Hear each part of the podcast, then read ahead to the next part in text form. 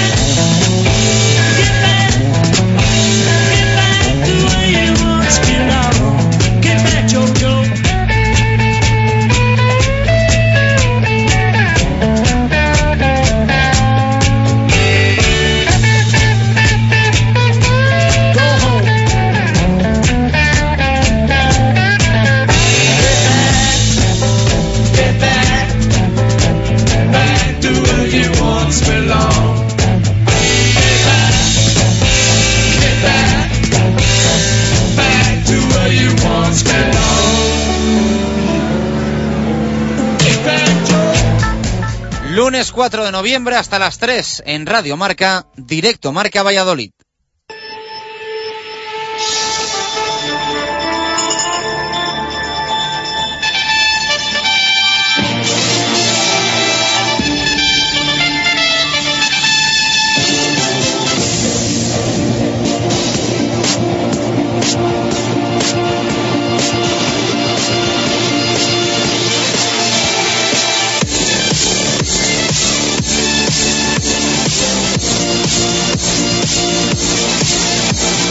¿Qué tal? Buenas tardes. Nuevo fin de semana que salva el rugby, porque poco más se puede sacar positivo de este sábado y este domingo. Derrota dolorosa del Pucela en Almería y apalizado el Club Baloncesto Valladolid en la Fuente de San Luis frente a Valencia Basket.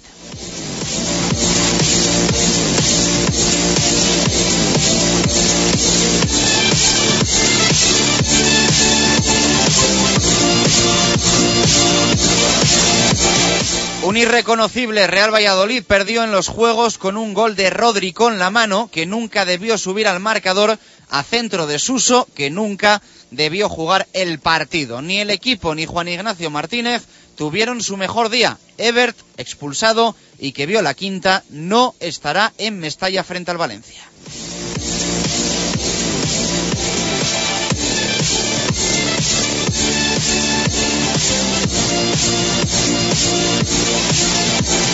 La realidad es que nada funcionó y que nada salió bien. Prometía la dupla Álvaro Rubio Fausto Rossi y el fracaso fue absoluto. Desdibujados, el italiano y el riojano naufragaron frente a un equipo que poco hizo por sumar los tres puntos. Necesitó una mano, una mano que le echó Muñiz Fernández al equipo de Francisco, permitiendo que subiese al marcador un gol que Rodri, insistimos, marcó con su puño derecho. Fue tras un centro desde la parte izquierda con un remate que era imposible que fuese de cabeza. Demasiado a ras, demasiado para Muñiz Fernández. Su cara delataba el error ante las, cajas, eh, ante las quejas de todo el Real Valladolid y la mirada de reojo del autor de la ilegalidad que esperó a ver el brazo del colegiado asturiano para celebrar el tanto. El delantero tuvo la oportunidad tras el partido de reconocer su pillería, pero no lo hizo.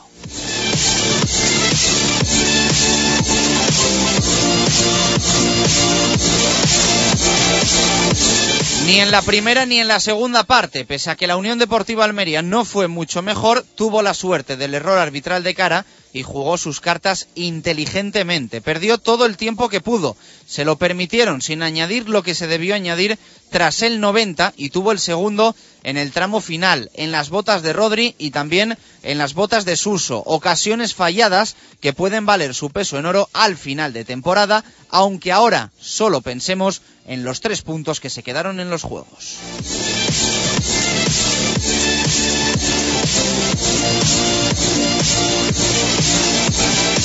La derrota complica la situación de un Real Valladolid que solo aventaja a la Almería en dos puntos, los mismos que ahora mismo le separan del descenso, cuando hace cuatro días al equipo andaluz le sacaba siete, sin concesiones de ningún tipo a Miroslav Jukic. El equipo no se puede ahora permitir pinchar en Mestalla el próximo domingo a partir de las cinco de la tarde.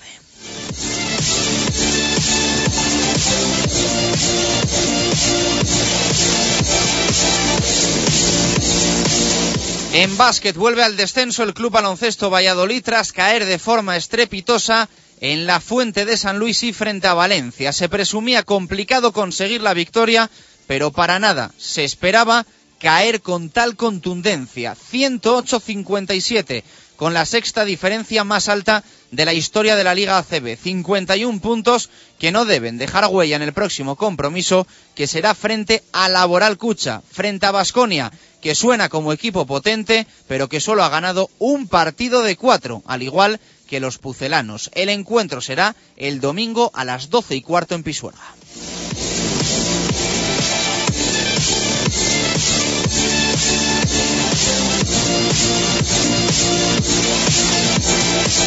En ese encuentro habrá cara nueva, porque ayer el club oficializó la contratación de un veteranísimo jugador americano que será el sustituto de Antonio Porta en la posición de base. 35 años tiene Jason Rowe con experiencia en más de siete ligas.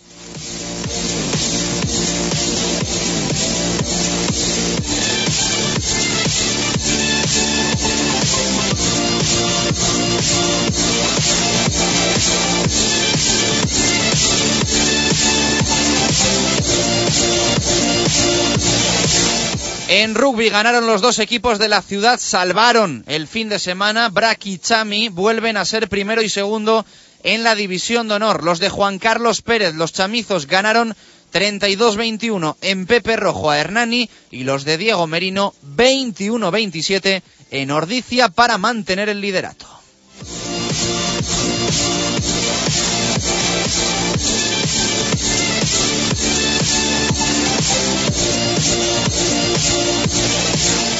En balonmano, esperando al partido del próximo miércoles, no hubo asobal, pero sí habrá copa frente a Teucro a las ocho y media de la tarde.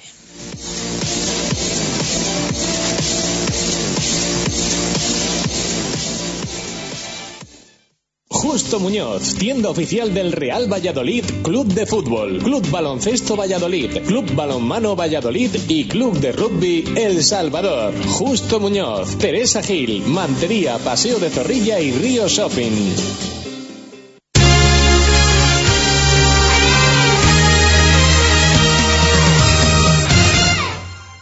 Una y dieciséis minutos de la tarde, ¿qué tal? Muy buenas, bienvenidos a este directo Marca Valladolid de lunes. Resaca del fin de semana, resaca del puente largo que hemos tenido, viernes, sábado y domingo, que nos ha dejado contraste de resultados, contraste de sensaciones, pero en su gran mayoría bastante negativas por la derrota con mala imagen del Real Valladolid en los Juegos del Mediterráneo frente a la Unión Deportiva Almería 1-0 cayó el equipo pucelano y también la derrota contundente del Club Baloncesto Valladolid que cayó en la Fuente de San Luis y frente a Valencia Vázquez 108-57 de resultado cuanto menos contundente. Empezamos por el fútbol. Eh, derrota de las que duelen, derrota de las que hacen pupa un poco por todo, porque el resultado y cómo se marcó el gol de la Almería no puede tampoco engañar a la afición, al entorno del Real Valladolid, porque el partido del equipo de Juan Ignacio fue bastante discreto, por no ponerle otra etiqueta a la imagen que dio el Real Valladolid en los Juegos Mediterráneos. Eh, gol de Rodri con la mano, centro de Suso desde la parte izquierda. Suso que, recuerden, lo comentábamos el pasado jueves, no debió jugar el partido porque se benefició de ese hecho de que no hubiese ningún día sin liga y de que el viernes fuese festivo para que no se reuniese el comité. Jugó Suso, puso el centro y lo más grave, remató Rodri con el puño derecho, con la mano, a ras de hierba, casi imposible de rematar con la cabeza y eh, superó a Diego Mariño para hacer el 1-0 que permitió el colegiado del encuentro, el asturiano Muñiz Fernández, que subiese al marcador y que le diese la victoria a la postre a la Unión Deportiva Almería. Fue un partido malo del Real Valladolid, tan malo como de la Unión Deportiva Almería. No jugó a nada ni el Pucela ni el equipo de Francisco y al final decidió la balanza lo que la decidió. Insistimos, esto no puede enmascarar el mal partido del Real Valladolid, pero muy posiblemente si este gol no hubiese subido al marcador, que nunca lo debió hacer, hubiésemos estado hablando de otra película, al menos muy posiblemente en el resultado final. Un Pucela que jugó en el centro del campo, con Álvaro Rubio y con Fausto Rossi, con Omar en la banda, con Daniel Larson y con Javi Guerra arriba, imagen del equipo muy diferente a la que se vio en Vallecas, muy diferente a la del tramo final frente a la Real Sociedad, absolutamente nada quedaba de ese buen Pucela que a punto estuvo de culminar remontada y de sumar la victoria frente al equipo Donostiarra el miércoles en ese partido intersemanal frente al eh, conjunto de Yago Barrasate.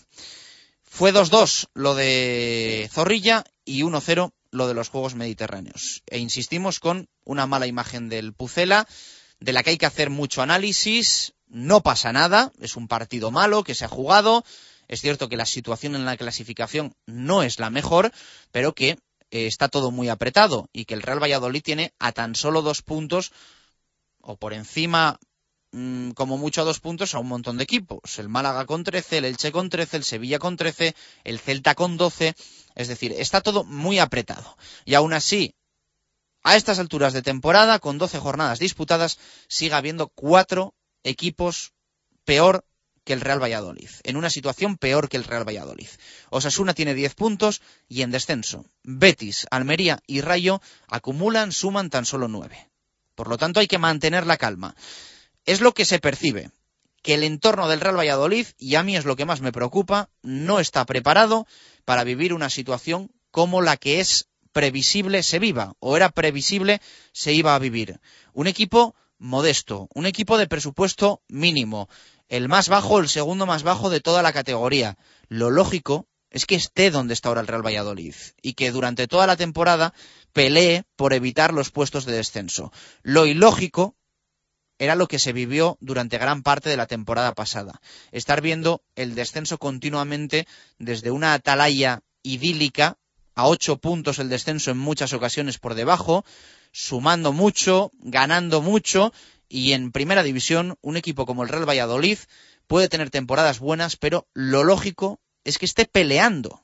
En la situación actual del club, lo lógico es que esté en esa pelea por evitar el descenso, donde, insisto, a día de hoy hay todavía muchos equipos, muchos equipos, y hay tiempo de reacción, pero lo que hay que mantener es la calma, es tener paciencia y es pensar que esto todavía es muy largo. Es verdad, y esto eh, creo que no pasa nada por reconocerlo, que los próximos partidos van a ser trascendentales, que los próximos encuentros van a ser muy importantes, porque el próximo domingo el Real Valladolid juega frente al Valencia en Mestalla, el Valencia tiene cinco puntos más que el Real Valladolid. A priori no es un partido fácil, pero el Valencia lleva dos derrotas consecutivas en Mestalla.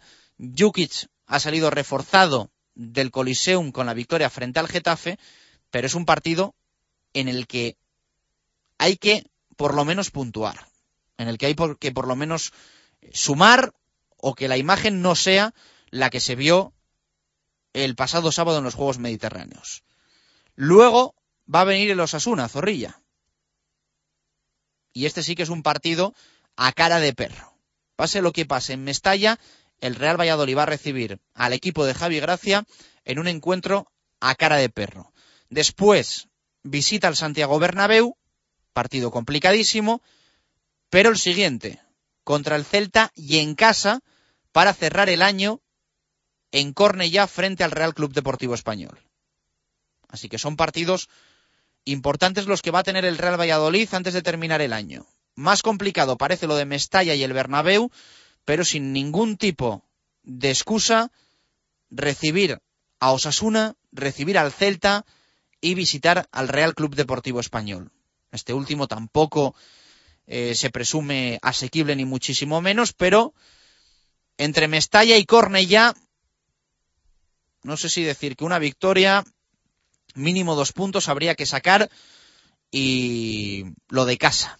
Lo de casa contra Osasuna y Celta no se puede fallar. Lo de casa contra Osasuna y Celta no se puede fallar. Pero insisto que esto es muy largo, que hemos visto equipos como en situaciones dramáticas han terminado saliendo de abajo. Hace una semana la Unión Deportiva Almería tenía tres puntos, fruto de tres empates, y ahora tiene nueve. Estaba a siete del Real Valladolid y ahora está tan solo dos. y el Almería ya estaba todo el mundo dándolo por muerto, diciendo que estaba en segunda división. Dos partidos, dos victorias y cambia el panorama. Por lo tanto, vamos a mantener la calma y vamos a tener esa tranquilidad que exige la primera división. Yo creo que un poco de todos, ¿eh? De vestuario, de directiva, de entrenador, de afición, de entorno del club en general. Yo creo que lo que hay que mantener es la calma. Y me da la sensación, insisto, de que el entorno del Real Valladolid no estaba preparado para vivir una situación como la que era previsible se iba a vivir. Vamos a escuchar a Juan Ignacio Martínez. Esta era la valoración que hacía el técnico alicantino después del partido. No, no tiene nada. un partido táctico de pocas ocasiones de gol, sabíamos perfectamente cómo iba a transcurrir lo que es el partido. Y ya bueno, ha llegado la jugada. Creía que me había preguntado usted que, que, cómo había visto el gol. Y digo que no lo he visto, pero del campo sí que lo he visto. Y así se lo he dicho al línea, se lo he dicho a todo el mundo, ¿no? Yo entiendo que los árbitros se pueden equivocar porque sabéis que nunca hablo de los árbitros, se pueden equivocar los hombres. Así se lo he transmitido a César en, en el túnel y se lo he comentado, ¿no? Entonces, a partir de ahí después, pues bueno, suceden una serie de cosas porque el equipo estaba muy alterado. El equipo estaba muy alterado porque los jugadores en el campo se habían dado cuenta de la, de la jugada y demás, ¿no? O sea, a partir de ahí lo dice usted la valoración.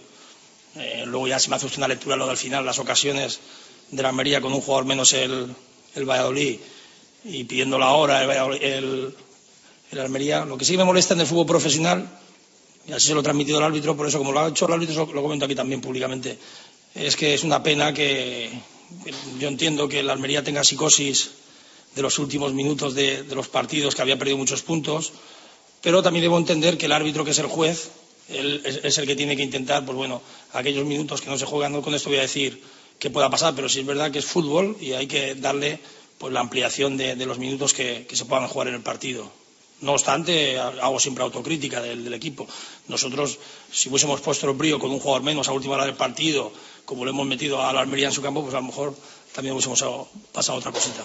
Muy de acuerdo con Juan Ignacio Martínez. Eh, ha hablado del árbitro sin hablar del árbitro, como él eh, suele decir, ha dejado ahí al menos lo que él le había comentado a Muñiz Fernández, lo que le había dicho el colegiado del encuentro, y en lo que sí tiene mucha razón, mucha razón, Juan Ignacio, es que el Real Valladolid no tiene que pagar ni la desesperación de la Almería, ni la pérdida de tiempo de la Unión Deportiva Almería, ni las ganas que tenía Muñiz Fernández de irse a su casa, de meterse en la ducha y de irse a su casa, porque era lo que estaba deseando Muñiz Fernández el pasado sábado, que se acabase el partido, olvidarse de todo e irse a, su casa. Y se vio claramente, porque en un partido que era para añadir cuatro o cinco minutos por lo menos, va el Gominas y añade tres. Y evidentemente con el tiempo que se había perdido, tres minutos era muy, muy, muy poco tiempo. Había que haber añadido bastante más. Cuatro o cinco, insistimos, mínimo. Pero bueno, ahí queda la cosa. Eh, detalles que comentar. Eh, aparte de lo de Rodri, que evidentemente se está hablando mucho, se va a hablar mucho. Mmm, bastante curioso que haya medios de comunicación que le rían las gracias a Rodri. Que le rían las gracias a Rodri. Luego, mmm, hablamos de que la liga de que la primera división está perdiendo mucho chance con respecto a la Premier, con respecto a otras competiciones internacionales, que esto ya no es lo que era, pues evidentemente, si va un tío y marca un gol con la mano y nos reímos y le felicitamos porque ha sido muy pillo, pues ya me contarán a mí dónde queda la imagen de la Liga Española. Pero lo gracioso, ya digo, es llamar a Rodri y echarte unas risas con él. Un Rodri que, por cierto, no reconocía al final del partido haber marcado el gol con la, con la mano. Esto decía.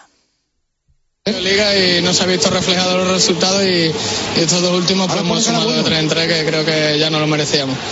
A ver, Rodri, cuéntanos la jugada del gol porque hay mucha polémica, le ha dado la victoria a la Almería. ¿Cómo, cómo tú que eres el protagonista? Cuéntanos. Un centro de suso y yo voy al remate muy cerca del suelo con la cabeza y, y gol y 1-0 y 3 puntos. Con la cabeza. Con la cabeza, dice Rodri, hay que tener los cuadrados. O sea, hay que ser jeta para pensar que no va a haber una cámara que te va a grabar y que va a verlo todo el mundo. Pues bueno, ya digo que luego los hay que le han reído las gracias a, a Rodri y lo que nos queda. Pero bueno, eh, es lo que hay y hay que tragar con ello. Mm, más temas. Eh, luego también lo vamos a comentar. La licencia, la barra libre que tiene Patrick Ebert en este Real Valladolid. Eh, quizá entendible, lo hemos dicho en más de una ocasión, quizá entendible que haya que ponerse la venda en los ojos por lo que este jugador le da al equipo. Pero empiezan a ser unas cuantas. El otro día los gritos al banquillo y a Juan Ignacio Martínez cuando le expulsan. Eh, no parece que sea muy lógico esto. No parece que sea muy lógico que un jugador marche gritando a su entrenador. Recuerdo, no sé si la temporada pasada o la anterior, una situación parecida con Javi Guerra, que le reprochó en un cambio algo a Miroslav Jukic y se montó una bastante tremenda. Ya digo que yo creo que entre todos intentamos hacer como que no pasa nada con Patrick Ebert, pero evidentemente son situaciones que, que no agradan.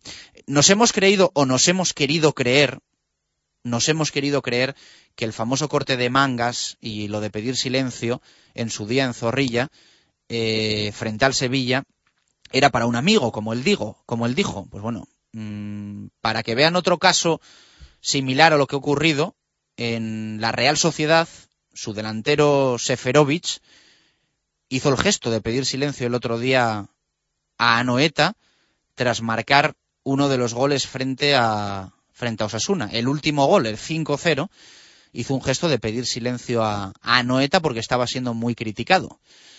La Real Sociedad va a sancionar a Seferovic y va a obligar, entre comillas, al jugador a salir a rueda de prensa a pedir perdón.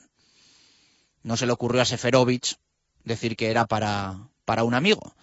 Pero bueno, ya digo que son situaciones que se están viviendo y que ahí está, ahí está, todo el mundo puede ver esto pero que no son ideales. Son situaciones que no son ideales y que veremos ¿eh? cómo van evolucionando en el tiempo.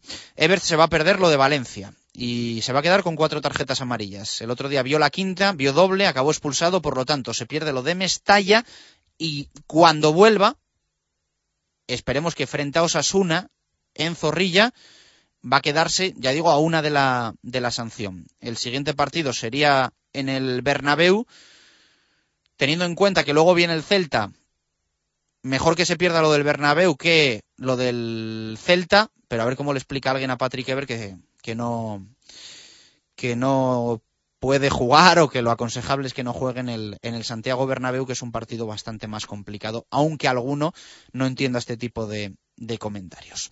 A pensar ya en el Valencia, Luego analizamos más, escuchamos más sonidos de protagonistas de lo vivido en los Juegos Mediterráneos. Es 1-0 con el gol de mano de Rodri en un mal partido, insistimos, de todo el Real Valladolid. Jugadores, entrenador, absolutamente todos estuvieron mal frente al conjunto almeriense. En baloncesto, derrota del Club Baloncesto Valladolid y qué derrota. 108-57 cayó el equipo de Ricard Casas frente a Valencia Basket en la Fuente de San Luis. Derrota de las que pueden hacer pupa, de las que pueden hacer daño por el resultado. Pero está claro que con las desigualdades que hay cada vez mayores en la Liga Endesa CB, hay que hacer borrón y cuenta nueva, pasar página y olvidarse de esta derrota frente a Valencia en un mal partido también en lo colectivo del eh, Club Baloncesto Valladolid. Así que en fútbol básquet ha sido un fin de semana, la verdad es que bastante desastroso. La única buena noticia es que ya tenemos chico nuevo en la oficina, que en principio va a debutar el próximo domingo 12 y cuarto frente a Basconia, 35 años, Jason Rowe con el petate, un trotamundos llega al Club Baloncesto Valladolid, luego nos hablará de este americano Diego Rivera, pero ya plantilla al completo del Club Baloncesto Valladolid para afrontar la temporada 2013-2014. Aunque pueda parecer imposible, eh, Caja Laboral va a llegar a Pisuerga el próximo domingo con las mismas victorias que el Club Baloncesto Valladolid, tan solo una, y transmitiendo muy, muy malas sensaciones. Así que no parece fácil a priori, pero ahí está la clasificación para ver que eh, llega con los mismos números, Basconia que el Club Baloncesto Valladolid. En rugby, ahora vamos a repasarlo, dos buenas victorias e importantes, sobre todo importantes, del BRAC y del Chami. El eh, BRAC ganó en Ordicia, se jugaba el liderato y ganó el conjunto de Diego Merino 21-27 y 32-21 venció el Chami en Pepe Rojo frente a Hernani. 1 y 32 hasta las 3, directo Marca Valladolid, aquí en Radio Marca. Justo Muñoz, tienda oficial del Real Valladolid, Club de Fútbol, Club Baloncesto Valladolid, Club Balonmano Valladolid y Club de Rugby El Salvador. Justo Muñoz, Teresa Gil, Mantería, Paseo de Zorrilla y Río Shopping.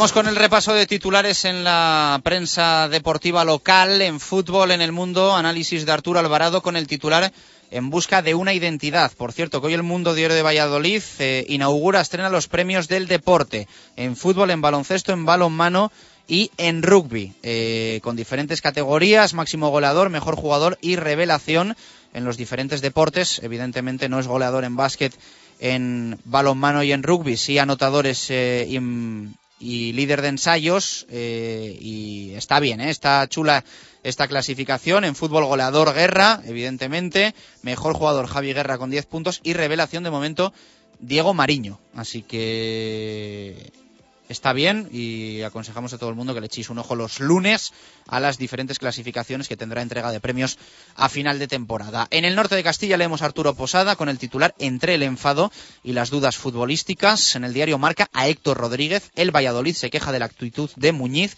y el vestuario hace autocrítica. En baloncesto también titulares. En el mundo de José Javier Álamo, un trotamundos para casas y debut frente a Laboral Cucha eh, sobre el nuevo jugador americano del CB Valladolid. En el norte de Castilla, en la misma línea, el base Jason Rowe completa la, plantilla del Club Baloncesto Valladolid. Y en rugby, titular para el partido del BRAC en el mundo, galones de campeón. Y en el norte, golpe en la mesa del Quesos. También en el Chami, en el mundo Molano, titular, Pepe Rojo es un fortín. Y en el norte, Pindado, El Salvador ya es segundo.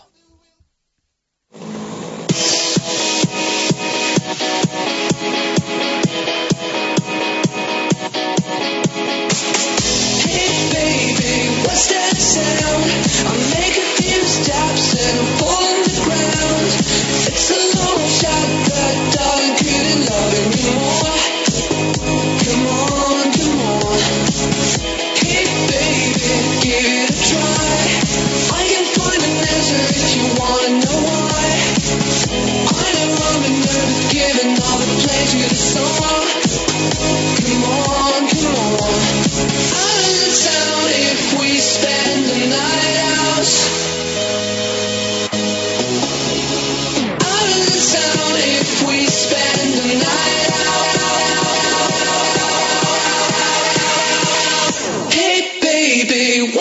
y 36 minutos de la tarde. Vamos con tu opinión en directo Marca Valladolid. Abrimos nuestro Twitter para saber lo que opinas sobre los diferentes temas de actualidad del deporte vallisoletano. Pregunta, como no podía ser de otra manera, futbolera. Diego Rivera, ¿qué tal? Muy buenas, ¿cómo estamos? Hola, buenas tardes, ¿qué tal? Fin de semana un tanto raro, ¿no? Eh, sobre todo dolorosas las dos derrotas de los dos grandes, CB Valladolid y Real Valladolid. Estamos hoy un poquito un poquito tocados, ¿no? Por, por estas dos derrotas. Sí, fin de semana raro o, muy malo directamente, podemos decir, porque, bueno, en el caso del fútbol y el baloncesto sí que, bueno, con el rugby luego se arregló, pero, pero en caso de fútbol y baloncesto, bueno, eh, desastroso, la verdad, por, por juego sobre todo de ambos y porque ninguno consiguió eh, ganar, así que bueno, mal fin de semana, mal lunes, por, por ello para contar todo, así que bueno, eh, no va a ir de buenas noticias hoy el programa parece. Bueno, pregunta que tenemos hoy en directo Marca Valladolid. ¿Te preocupa la situación del equipo? ¿Crees que reaccionará? ¿Qué nos dicen los oyentes? que han escrito mucho hoy, como es habitual los lunes, para hacer ese análisis, la resaca del partido. Comenzamos con Luis Antonio. No me preocupa porque vamos a tener una opinión distinta a la de hace 10 días cuando ganamos en Vallecas. Mar Valiente selección. Diego Gómez Martín, un poco. No acabamos de hacer dos partidos buenos seguidos. Espero que reaccione lo antes posible. Jesús P. Baraja. Además del juego, me preocupa sobre todo por los pocos puntos que tenemos, aunque confío en la reacción. Sergio Pérez da una de cal y otra de arena. Ya no sé qué esperar. Eh, Javiera me preocupa, me preocupa moderadamente, no, no sé si reaccionará. Sergio Horas preocupa el estilo, aún no tenemos claro a qué, a qué queremos jugar. Fuera de casa, Vallecas tendría que ser el modelo. Ángel Sánchez y mucho, no creo que esto tenga ninguna solución. Tenemos una plantilla muy limitada. Alberto Solís, sin duda el equipo sigue al mismo nivel de la segunda vuelta del año pasado con Jukic. Solo sabemos ganar a Rayo y Getafe. José Manuel, Jim descubrirá la tecla para que este equipo tan justito consiga mantenerse sin problemas en primera. Yo intercambiaría a los centrales. Cristian HG, sí, me preocupa más que nunca. No veo una identidad a la que agarrarse cuando el calendario se pone más interesante. ¿Hay otras dos? Hugo García, sí, preocupa. No arrancamos dando una de cal y otra de arena. Hay que creer en el equipo. Muñiz deja de arbitraje, eres malísimo. Fernando, me preocupa mucho el responsable de todo es el señor que está con las manos en los bolsillos todo el partido. Lo veo muy mal. Bueno, pues las eh, opiniones de los oyentes eh, para todos los gustos, ¿no? Sí, eh, bueno, sí que hay bastantes de, de preocupación, entendible yo creo, porque bueno, eh, sí que es verdad que, que no terminamos de enlazar eh, dos partidos seguidos buenos, eh, alguno esporádico de vez en cuando sí que sale, pero le está faltando eh, esa identidad de juego al equipo. También motivada, claro que sí, por todas las bajas que y tan importantes que se han ido teniendo y, y los jugadores tienen que ir entrando. Pero bueno, sí que puede preocupar un poco, aunque a pesar de que el equipo, yo creo que hay que quedarse con esto, el equipo no está bien y realmente no ha comenzado la temporada de manera brillante, sigue fuera de los puestos de descenso, así que bueno, cuando el equipo mejore, que lo va a hacer, de eso no tengo ninguna duda, eh, por ahora se tiene esa renta y, y el equipo no está hundido abajo. Lo de Muñiz, ¿qué te pareció? Otra más, sin más. Es un árbitro que, que yo creo que ya tiene que, que dejar de serlo absolutamente porque no está preparado, porque es que cada vez que, sale a pitar eh, liga alguna y esta temporada tenemos muchos ejemplos con hasta cuatro errores graves e importantes en, en cuatro partidos diferentes y ha pitado cinco, creo. O sea que bueno, salvo uno que, que fue la excepción. Así que bueno, me parece increíble lo de ayer, pues vamos, lo de sábado, ya digo, otra más, clarísima. Pero bueno, aunque sea difícil de ver, todo lo que queramos, pero un árbitro de primera división no se le pueden escapar esas cosas, para eso están los linieres también, o sea que bueno, a mí, para mí no hay excusa de que sea difícil de ver, aunque, aunque lo sea, y bueno, y luego lo de lo de Rodri ya, ya hablaremos después también que Luego lo hablamos. Eh, bueno. Le escuchaba en el flash interview, y yo creo que nunca lo hemos contado en antena. Diego Rivera acostumbra a hacer el flash interview de, de Mediapro en los partidos en casa de Zorrilla. Es Mm. decir, nada más acabar el partido, entrevista, dos preguntas a, a dos jugadores de cada equipo. Me acordé de ti el otro día porque, claro, dijo en el flash interview Sí. en los juegos que marca el gol con la cabeza, lo acabamos de, Mm. de escuchar, y he pensado, si pilla a Diego Rivera a Rodri en, en Zorrilla. No sé si le, habrá- le diría algo o le repreguntaría, pero vamos, No, una miradita lo hubieses echado, ¿eh? Sí, a lo mejor en vez de las tres, cuatro preguntas de rigor, pues a lo mejor tienes que hacer nueve hasta que el chaval reconozca lo, lo que es obvio para todos, lo que se vio en, en mil tomas. No sé, no sé hasta qué punto no sé, es inteligente o no, eso es una jugada que va a ver toda España y luego van a poner el corte tú diciendo, no, es con la cabeza. Es quedar, yo creo, como, no sé, no voy a decir la, la palabra que estoy pensando, pero bueno, en definitiva que Rodri retratándose él mismo diciendo eso tras el partido. Es curioso. Luego hablamos más de fútbol. Una y 41 minutos de la tarde. Nos vamos con Pucelano Anónimo. Atentos, estrenamos carta.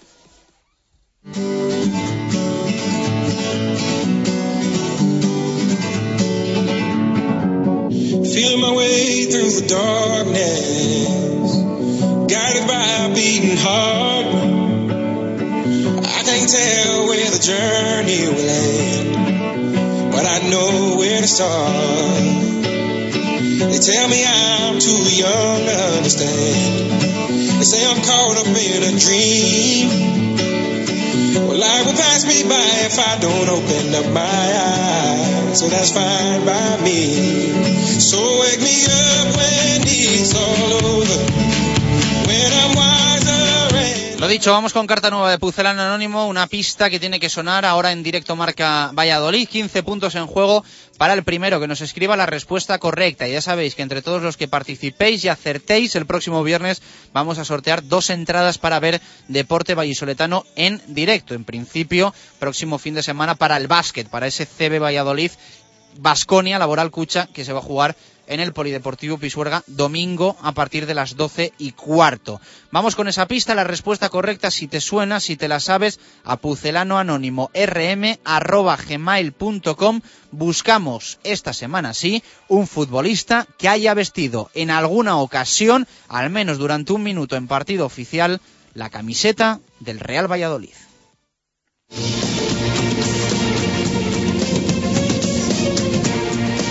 Viendo la buena racha de goles con la que ha empezado Javi Guerra esta temporada, recuerdo con cariño alguna de las temporadas que disputé con el Real Valladolid.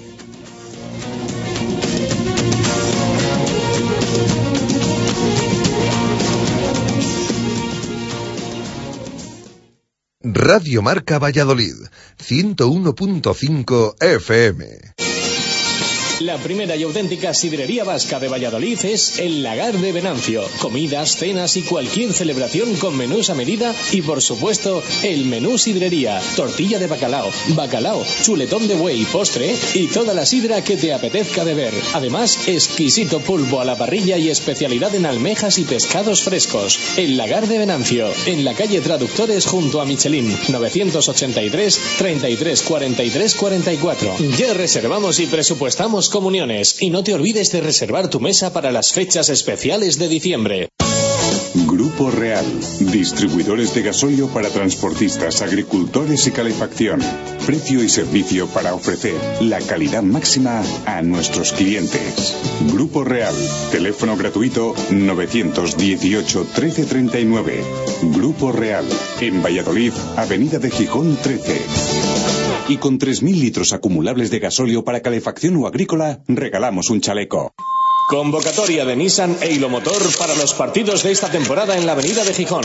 Para la portería, el Nissan Juke. En la defensa, el Nissan Qashqai. Centro del campo para el Murano y en la delantera, el Nissan Micra. Nissan e Motor, patrocinador de los dos mejores equipos del mundo, la selección española y el Real Valladolid. ¿Quieres anunciarte en Radio Marca y Directo Marca Valladolid? Escríbenos a radiomarcavalladolid.com y nos pondremos en contacto contigo. Radio y deporte, la mejor opción. Directo Marca Valladolid. Chus Rodríguez. Directos al rugby. David García.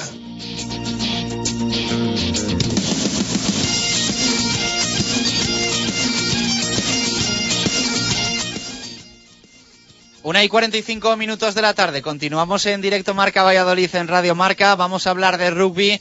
La alegría, ¿eh? sin ninguna duda, del fin de semana. Las victorias del Bra Quesos entre Pinares y de El Salvador. El Chami ganó en Pepe Rojo Hernani y el Quesos hizo lo propio frente a Ordicia en Tierras Vascas. En un partido en el que a cara de perro se jugaba el liderato. El conjunto de Diego Merino y consiguió mantenerlo. David García, ¿qué tal? Muy buenas, ¿cómo estamos? Saludos, Ovales Chus. Pues muy contento, muy contento por esos dos partidazos que hemos tenido este fin de semana para los conjuntos vallisoletanos y que los aficionados, tanto los que han ido a los estadios como los que lo han visto desde sus casas en emisionesdeportivas.com, estarán ampliamente satisfechos. No, y que además eh, el rugby este año está siendo el orgullo ¿no? del deporte vallisoletano. Uno mira la clasificación de la máxima categoría del rugby español y ahí están los dos equipos pucelanos, primero y segundo. Algo para, para valorar, que nunca lo hacemos.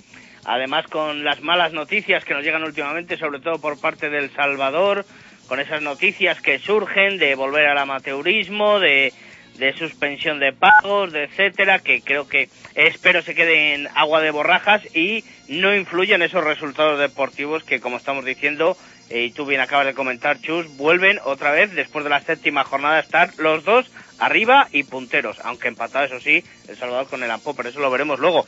Si quieres empezamos con el equipo quesero, eh, ya que empezó a las 12, si te parece bien. Hay que explicar, ¿no? Siempre el, el porqué, ¿no? De... Sí, no vaya a ser que luego haya piques. Luego Eso ya es. sabes que nos ponen colores y, y nosotros queremos por igual a los dos. Sí, hoy podrías decir, mm, vamos a hablar primero del Quesos porque es el líder, o podrías decir, vamos a hablar primero del Quesos porque jugó antes. Y, Ya. si no, podrías decir, vamos a hablar primero del Chami porque fue el que jugó en casa. Así que te dejo elegir el, el Yo argumento. creo que como hasta, hasta la fecha hemos hecho siempre el que jugaba primero, eh, le hemos de, eh, narrado primero, pues vamos a, a describir ese primer partido que empezó en Altamira, en la zona del Goyer Guipuzcoana, con el Ampor Ordicia y el Braquesos entre Pinares.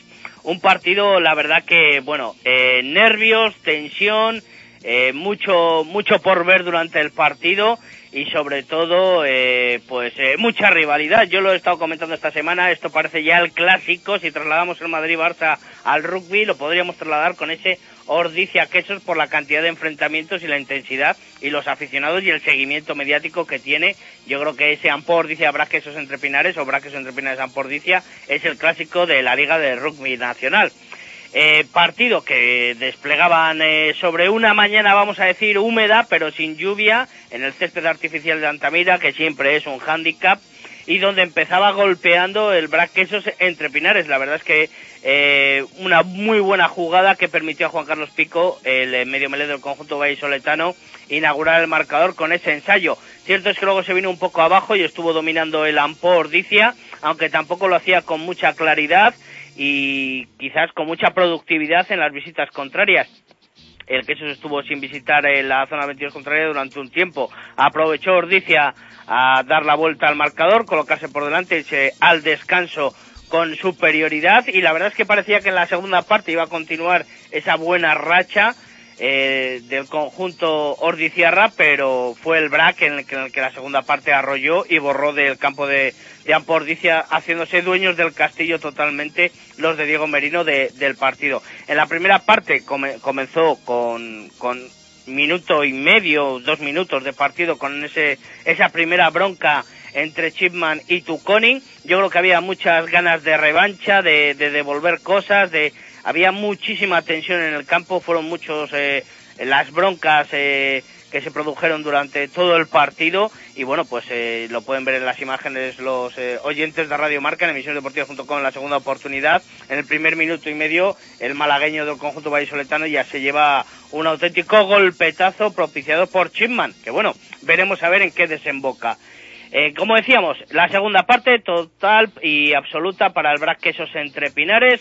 Se puso por delante nueve puntos y con una auténtica eh, juego bastante bueno. Hay que mirar que el Brac Quesos entre Pinares sigue cometiendo muchísimos errores. Ayer eh, se antojaba quizás en los primeros en- eh, momentos del encuentro que esos golpes iban a ser aprovechados por los pateadores. La verdad es que no tuvieron suerte. Eso propició también la victoria del Braquesos entre Pinares. En defensa jugó bien, pero cometiendo muchos errores y, y también, eh, ojo a la- al arbitraje de- del colegiado andaluz de Ortega que dejó bastante que desear. ¿eh? Eh, los últimos 10 minutos de partido eh, con, eh, con el Braquesos que ya se veía ganador con esos nueve puntos, el Ampordiz intentaba pero sin punch, eh, sin pegada. Y la verdad es que no sacaba nada de productividad en la, en la visita 22 contraria y luego lo único en los minutos finales pues enmascaró con ese bonus defensivo, con ese bonus defensivo sí, al marcar el drop en el, en el último minuto Corey Simpson, uno de los mejores jugadores del conjunto Ordiciarra, se llevó ese punto bonus defensivo. Pero una victoria muy muy buena del Braquesos entre Pinares Chus. Vamos a escuchar a su entrenador, a Diego Merino, que decía esto al finalizar el encuentro. No, bueno, eh, ellos tienen, son un equipo muy trabajado, nosotros estábamos organizados en defensa, Eh, ha habido unos golpes de castigo por fuera de juego para mí dudosos y bueno, eh, no se han echado para abajo, han seguido manteniendo la línea defensiva, la estructura defensiva y a partir de la defensa yo creo que hemos conseguido la victoria. Hombre, pues hay cosas que me parecen muy dudosas. Un puñetazo es, es expulsión y no hay más.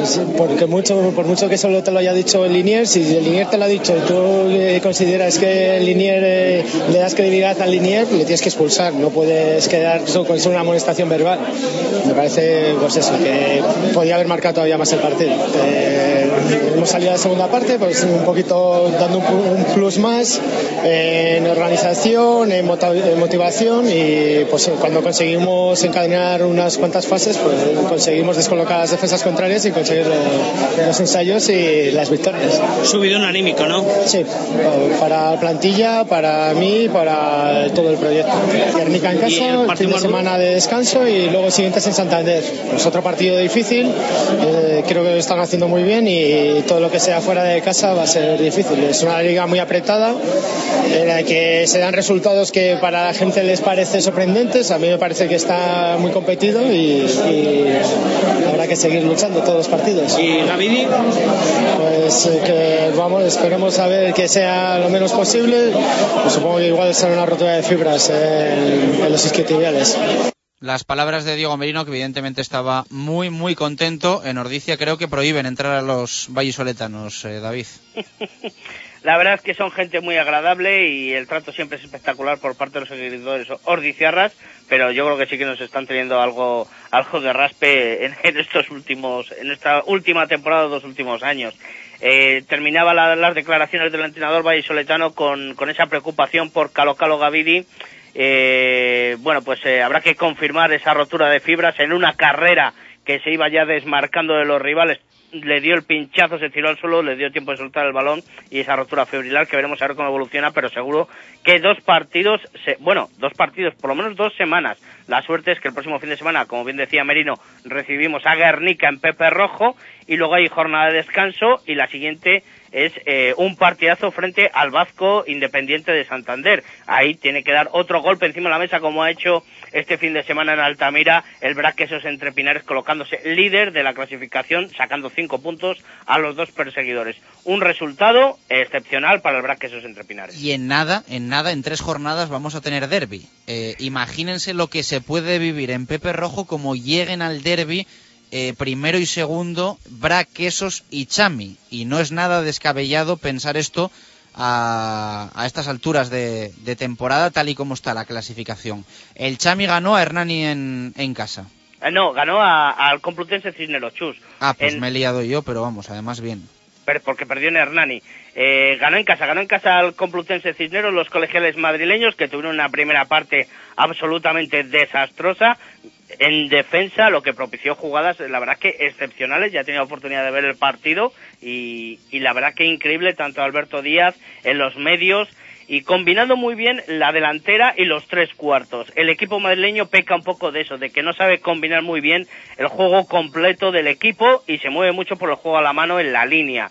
Eh, lo interpretó perfectamente el Chami y supo romper eh, eh, la defensa madrileña llevándose una primera parte arrolladora y completando la segunda parte llegando a ganar 27-0. Lógicamente luego la relajación de haber, de haber- después de haber conseguido casi eh, la victoria y el punto bonus, el punto bonus seguro y casi la victoria, se relajó un poco en defensa y ahí vino un poco la remontada con ese con ese marcador eh, definitivo en Pepe Rojo con ese 32-21, pero vamos, sin ningún pero, el partidazo que realizó ayer también en Pepe Rojo el, el equipo de Juan Carlos Pérez, que ya por fin volvió a comandar desde, desde la grada a su equipo después de que volviera de ese campeonato con los eh, sub-18 en Portugal. Victoria, como decimos, eh, muy buena ante un Pepe Rojo que también presentó una buena afluencia para ver, para ver el, el partido. También vino mucha gente de Madrid y la verdad es que no podemos eh, destacar a ningún jugador porque todos estuvieron bastante, bastante bien en el partido. Eh, la ovación así de Mazariegos, García Mazariegos, eh, después de que se estrenara en División de Honor en Pepe Rojo, ya lo hizo unos minutos en Hernani y se estrenó en Pepe Rojo con una gran ovación de la grada. No mucho más que resaltar, un, un partido, como decimos, bastante completo del conjunto vallisoletano y bueno, pues eh, ahora a seguir encarrilando la división de honor y esperar pues el próximo fin de semana con esa eh, salida eh, fuera del conjunto vallisoletano ante un difícil Guecho Artea en Fadura. Veremos a ver cómo evoluciona esta semana el club de Juan Carlos Pérez. Resto de resultados, Ciencias 18, Hernani 22, Vizcaya Guernica 52, Vigo 26 y Bazco Rugby 36, Guecho Artea 25. Sin Sí, ninguna duda, el equipo cántabro, la revelación de esta División de Honor 2013-2014 de rugby. Sí, se jugó un partido menos. Recuerden eh, la Zamboyana que tenía eh, problemas de convocatoria y se aplazó ese partido entre Hernani y la Unión uy, perdón, entre Hernani no. El partido de la Unión Esportiva Zamboyana se aplazó para el próximo fin de semana en el que hay descanso para jugar ese partido frente al Atlético de Madrid. David, muchas gracias, un fuerte abrazo. Eh, un segundito más, Chus, comentar en Primera Nacional el Braquesos entre Pinares en la tercera jornada que cayó eh, frente a la Padejadores Rugby y sigue manteniendo ahí en la cabeza de esa división norte de Primera Nacional, tercero. Muchas gracias. Un saludo. Una y 57, repasamos las inferiores de fútbol. Give that to the people, spread it across the country. Labels out here, now they can't tell me nothing. We give it to the people, spread it across the country. Here we go back. This is the moment. Tonight is the night. We'll fight till it's over. So we put our hands up like the ceiling can't hold us. Like the ceiling can't hold us. Here we go back. Empezando por el grupo 8 de tercera división, empate del Real Valladolid B frente al Numancia B en tierras sorianas, 1-1. El Torde ganó 2-3 en Palencia al Cristo Atlético y en la clasificación el, el Promesas sigue líder porque eh, perdió Estructuras Tino frente al Almazán. Estructuras Tino segundo 26, 27 puntos tiene el Promesas, que lo dicho, empató 1-1, se adelantó en el marcador con un gol de Adrián y empató en eh, a 20 minutos del final del encuentro Cifu, eh, un ex precisamente del eh, Real Valladolid. Así que líder el equipo de Javi Torres Gómez con 27 puntos. El Atlético Tordesillas se queda decimosegundo. Tranquilidad eh, para el Atlético Tordesillas con 16 puntos, ventaja importante de hasta nueve puntos que tiene con el descenso, que ahora marca la cebrereña. Nos vamos a la primera división regional, preferente Grupo B, jornada número 9 disputada, con eh, los siguientes eh, resultados para los equipos vallisoletanos. Villa de Simancas 3, Benavente 0, Universidad de Valladolid 4, Betis 1, Navarrés 1, Villaralbo 3 y Zamora 0, Mojados 3. Además, eh, Club Deportivo Ejido 1, Gimnástica Medinense 2 y Río Seco 1, Club Deportivo Guijuelo eh, B 0. Buenos eh, resultados eh, muchas victorias en el grupo B de la regional preferente. En la clasificación, cuarto, el mejor vallisoletano, el Villa de Simancas, que tiene 16 puntos. Quinto, el Mojados, que tiene 15. Octava es la Universidad de Valladolid con 11, los mismos que tiene la gimnástica medinense, que es novena. Decimotercero, el Club Deportivo Río Seco con 7 puntos. El Betis es decimocuarto, tiene también 7. Colista, el Navarres con tan solo 5. Nos vamos a los juveniles, división eh, de honor. En este caso, el Real Valladolid empató 0-0 frente al Getafe, podríamos decir, pasito al costado del equipo de Chuchi Macón, que eh, ahora sí ve cómo amplía ventaja, diferencia el Atlético de Madrid en esa segunda plaza. Ganó 3-0 el equipo colchonero a Plasencia, por lo tanto Real Madrid líder 27 puntos, segundo Atlético de Madrid con 22 y el Real Valladolid es tercero con 20 puntos. Nos vamos al grupo 3 de la Liga Nacional, resultados para los vallisoletanos, Salmantino 0, Real Valladolid B 5, eh, Santa Marta de Tormes 2, Club Deportivo Arces 0 y eh, Club eh, Cultural y Deportivo Leonesa 1, Unión Deportiva Sur 2, además del Betis eh, 9, Puente Castro B 0, casi nada, 9-0 ganó el Betis al eh, Puente Castro. Clasificación, Unión Deportiva Sur 25 puntos. Sexto, el Real Valladolid B con 13, octavo, el Betis con 13, los mismos que tiene el Arces, que es noveno. Y cenamos, eh, cerramos perdón, con la primera división regional eh, cadete. Resultados de los vallisoletanos eh, en la jornada número 7. No, eh, no hubo jornada, si no me equivoco, en la, en la división cadete. Así que lo dejamos aquí. Dos en punto de la tarde, más cosas para cerrar esta zona mixta de lunes.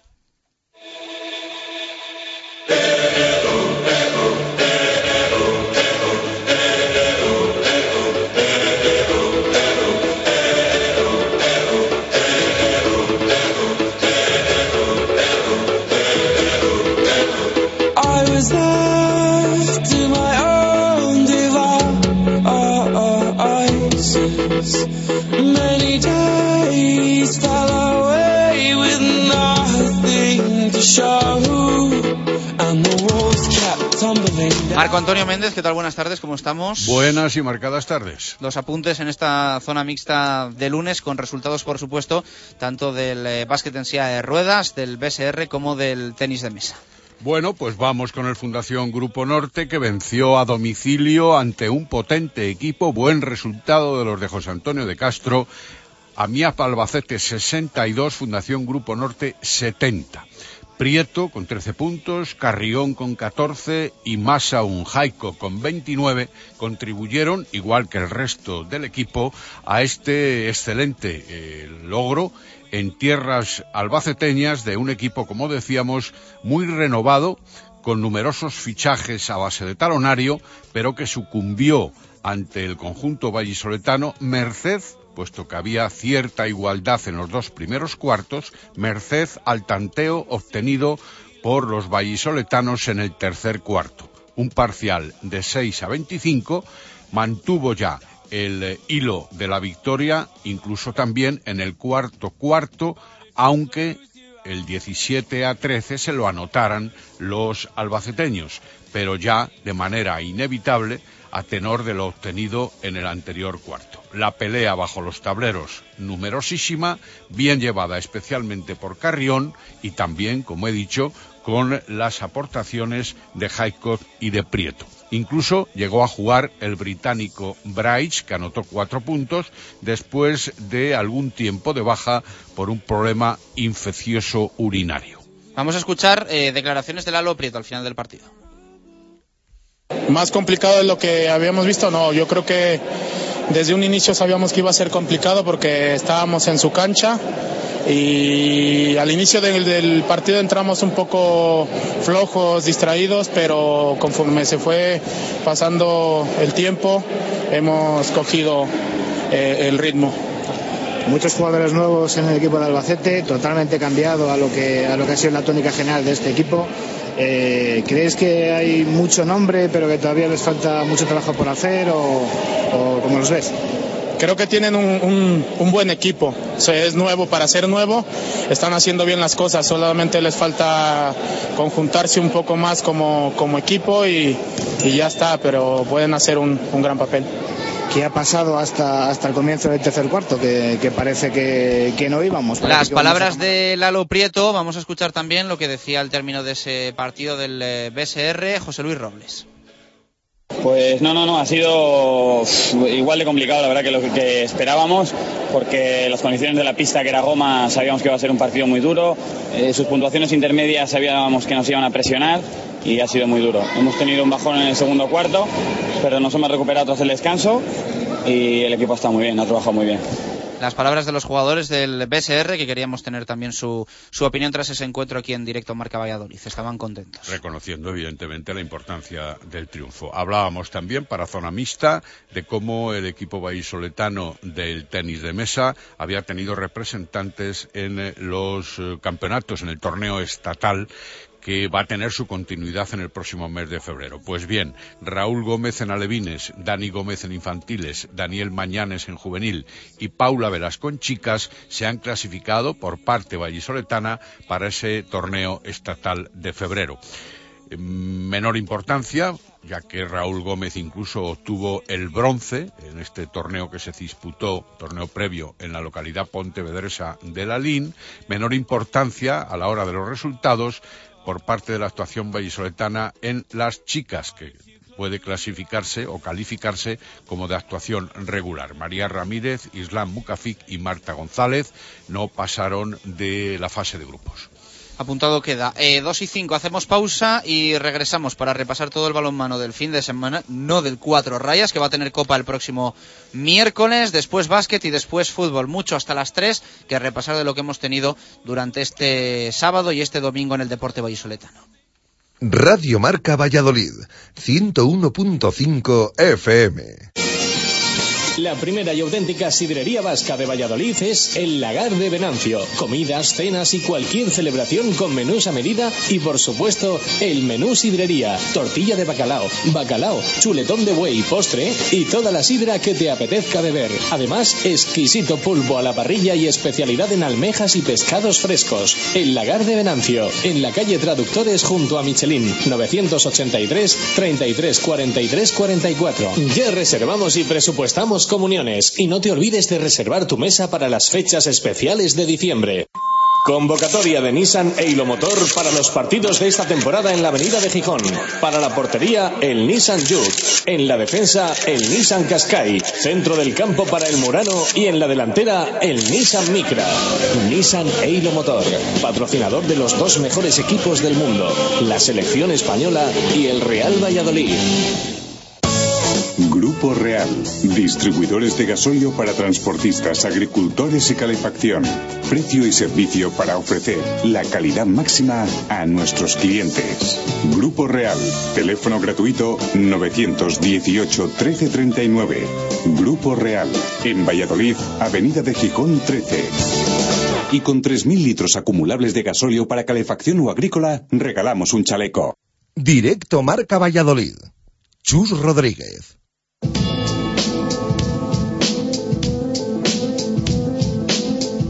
Directos al balonmano. Marco Antonio Méndez.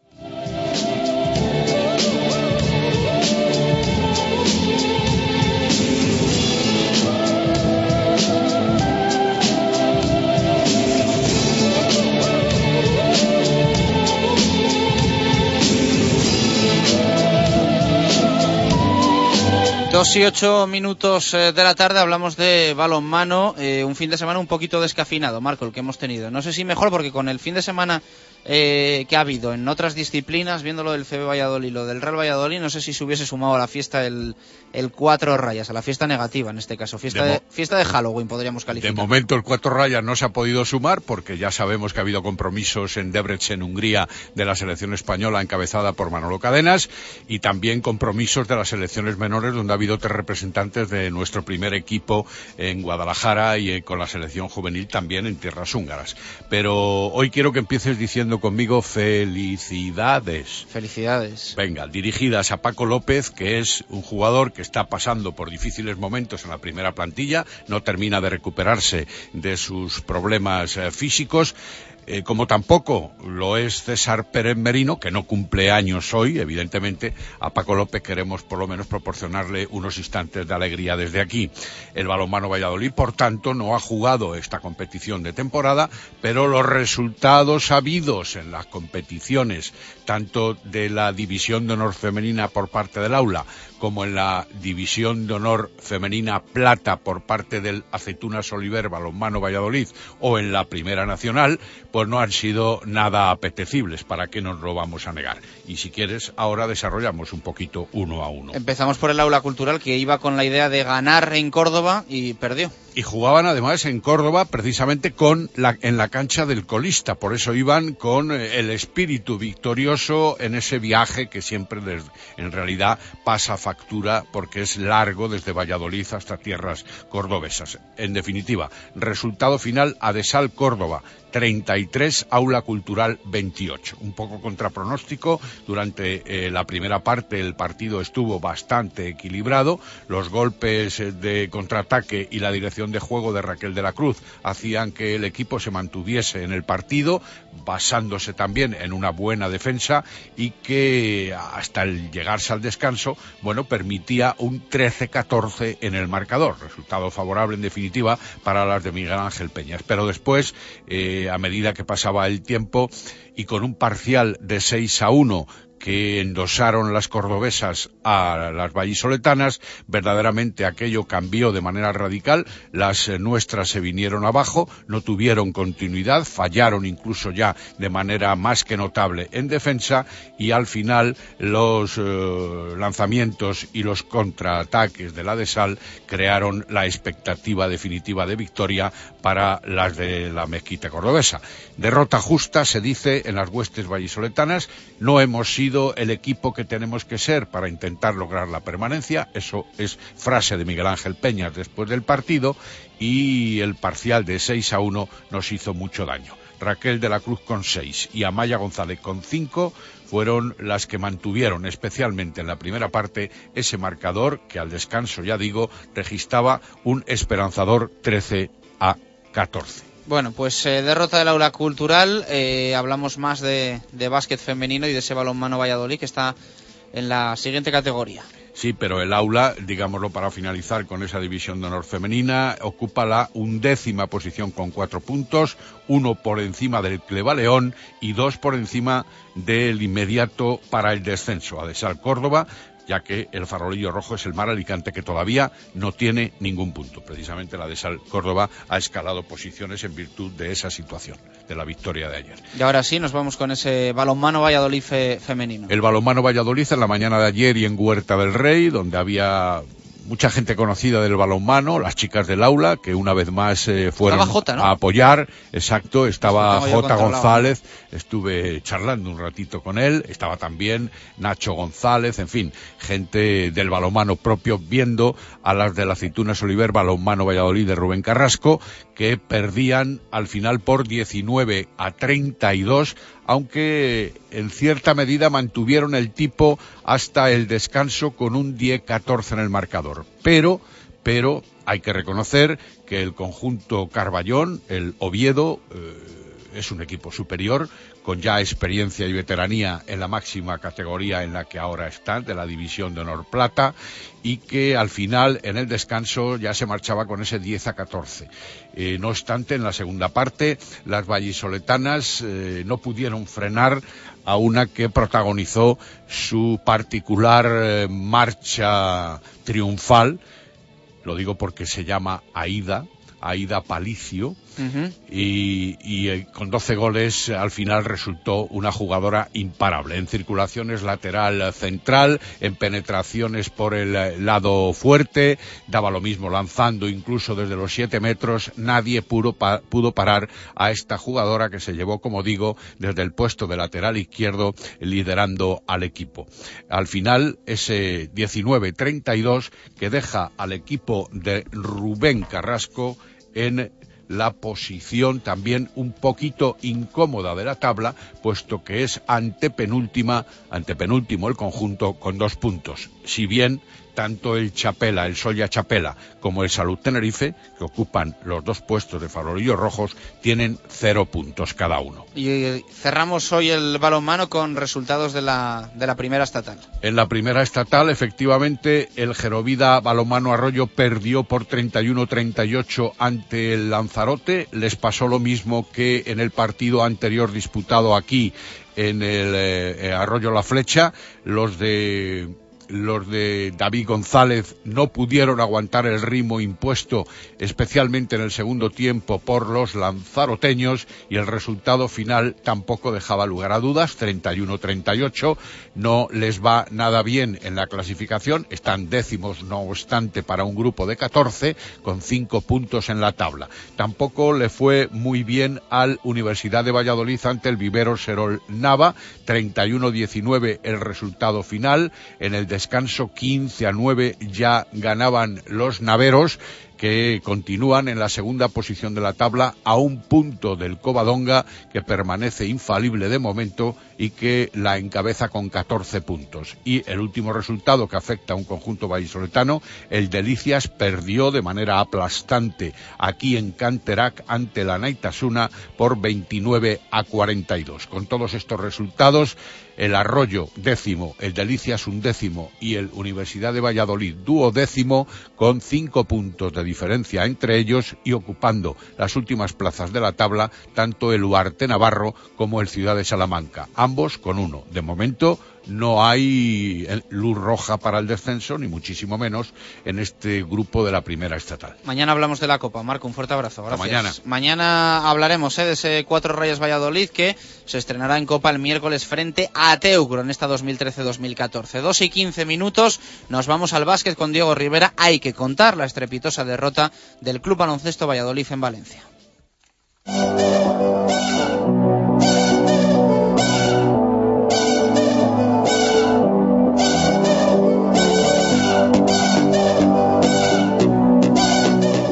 Directos al básquet.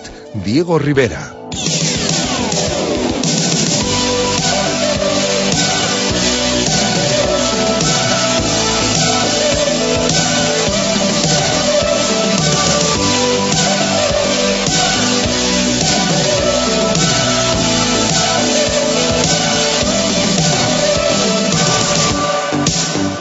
Ciento 57 ¿eh? que se dice pronto el resultado en la fuente de San Luis. Desde luego, una de las mayores eh, palizas, ¿no? Ribe, que, que se han dado en la historia de la Liga CB. Sí, eh, luego, si te parece, diremos datos estadísticos duros y complicados para el Club Baloncesto Valladolid. Pero sí, la verdad es que, bueno, eh, derrotas sin paliativos, desde el primer momento, además, partido nefasto del equipo para olvidar. Y, la verdad es que, bueno, el marcador eh, que has citado tú, ese 108-57, lo dice todo, diferencia de 51 puntos.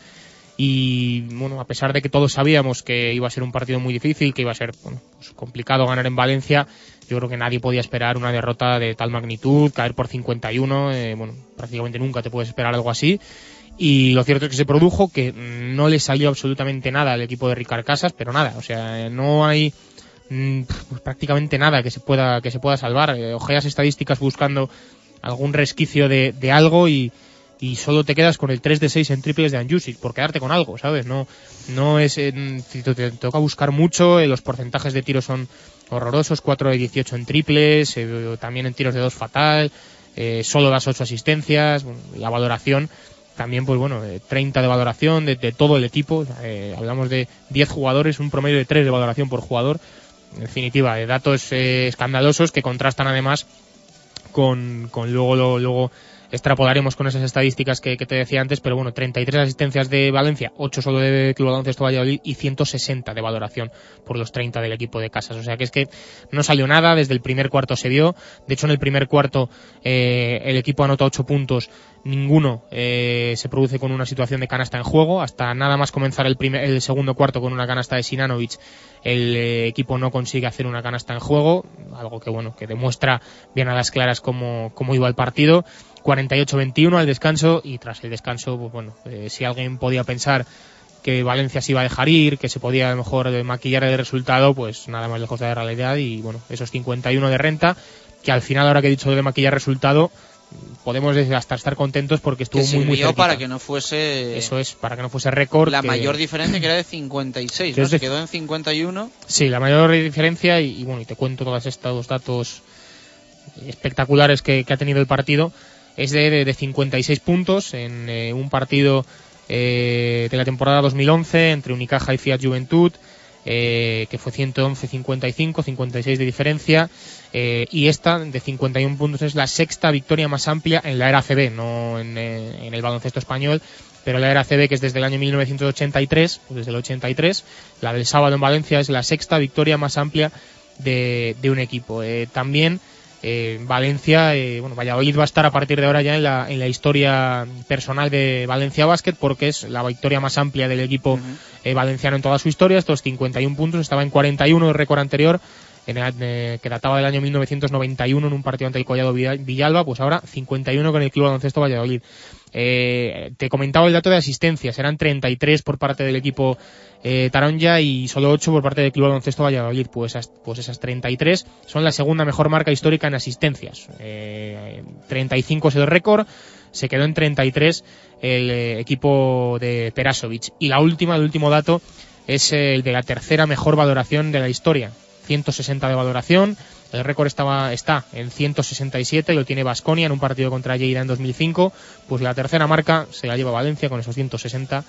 Así que bueno, eh, datos espeluznantes, la verdad, para el Club Baloncesto Valladolid, al borde de, eh, de la historia y entrando en la historia en muchos apartados Valencia. Así que bueno, partido que yo creo que, que para olvidar cuanto antes mejor. Ya lo siento. eh, va a pagar Jukic el cabreo vallisoletano con los valencianos Sí. el próximo domingo en Mestalla. Sí, sí, Habrá que ganar allí Lo justo. 0-3, 0-4, 0-5 y, y devolverla de la fuente de San Luis, por ponerle un poco de humor al mal partido ¿eh? del Club Baloncesto Valladolid en, en Valencia. Una pena, pero bueno, mm, lo venimos contando, ¿no? Al igual que en fútbol, las diferencias entre los favoritos y los que luchan por evitar el descenso cada vez son, son mayores. Sí, sabíamos que bueno, Valencia está en ese escalón detrás de Madrid y Barcelona, que quizá pues bueno, eh, vaya sea el equipo que puede pelear por eh, esa tercera plaza en liga regular, que yo creo que las dos primeras ya lo he dicho varias veces están adjudicadas, pero bueno, sí que Valencia además es un equipo que, que viene de hacerlo muy bien, de jugar contra Unicaja y ganar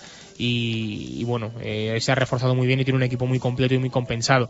Así que eh, sí que yo creo que todos eh, podíamos pensar en una derrota, pero estas eh, diferencias que, que está que está viendo, pues bueno, las hemos visto con, con esta derrota de 51 puntos. También ha habido alguna otra, luego comentaremos en la jornada también eh, bastante abultada y de récord para, para uno de los equipos, para el CAI concretamente.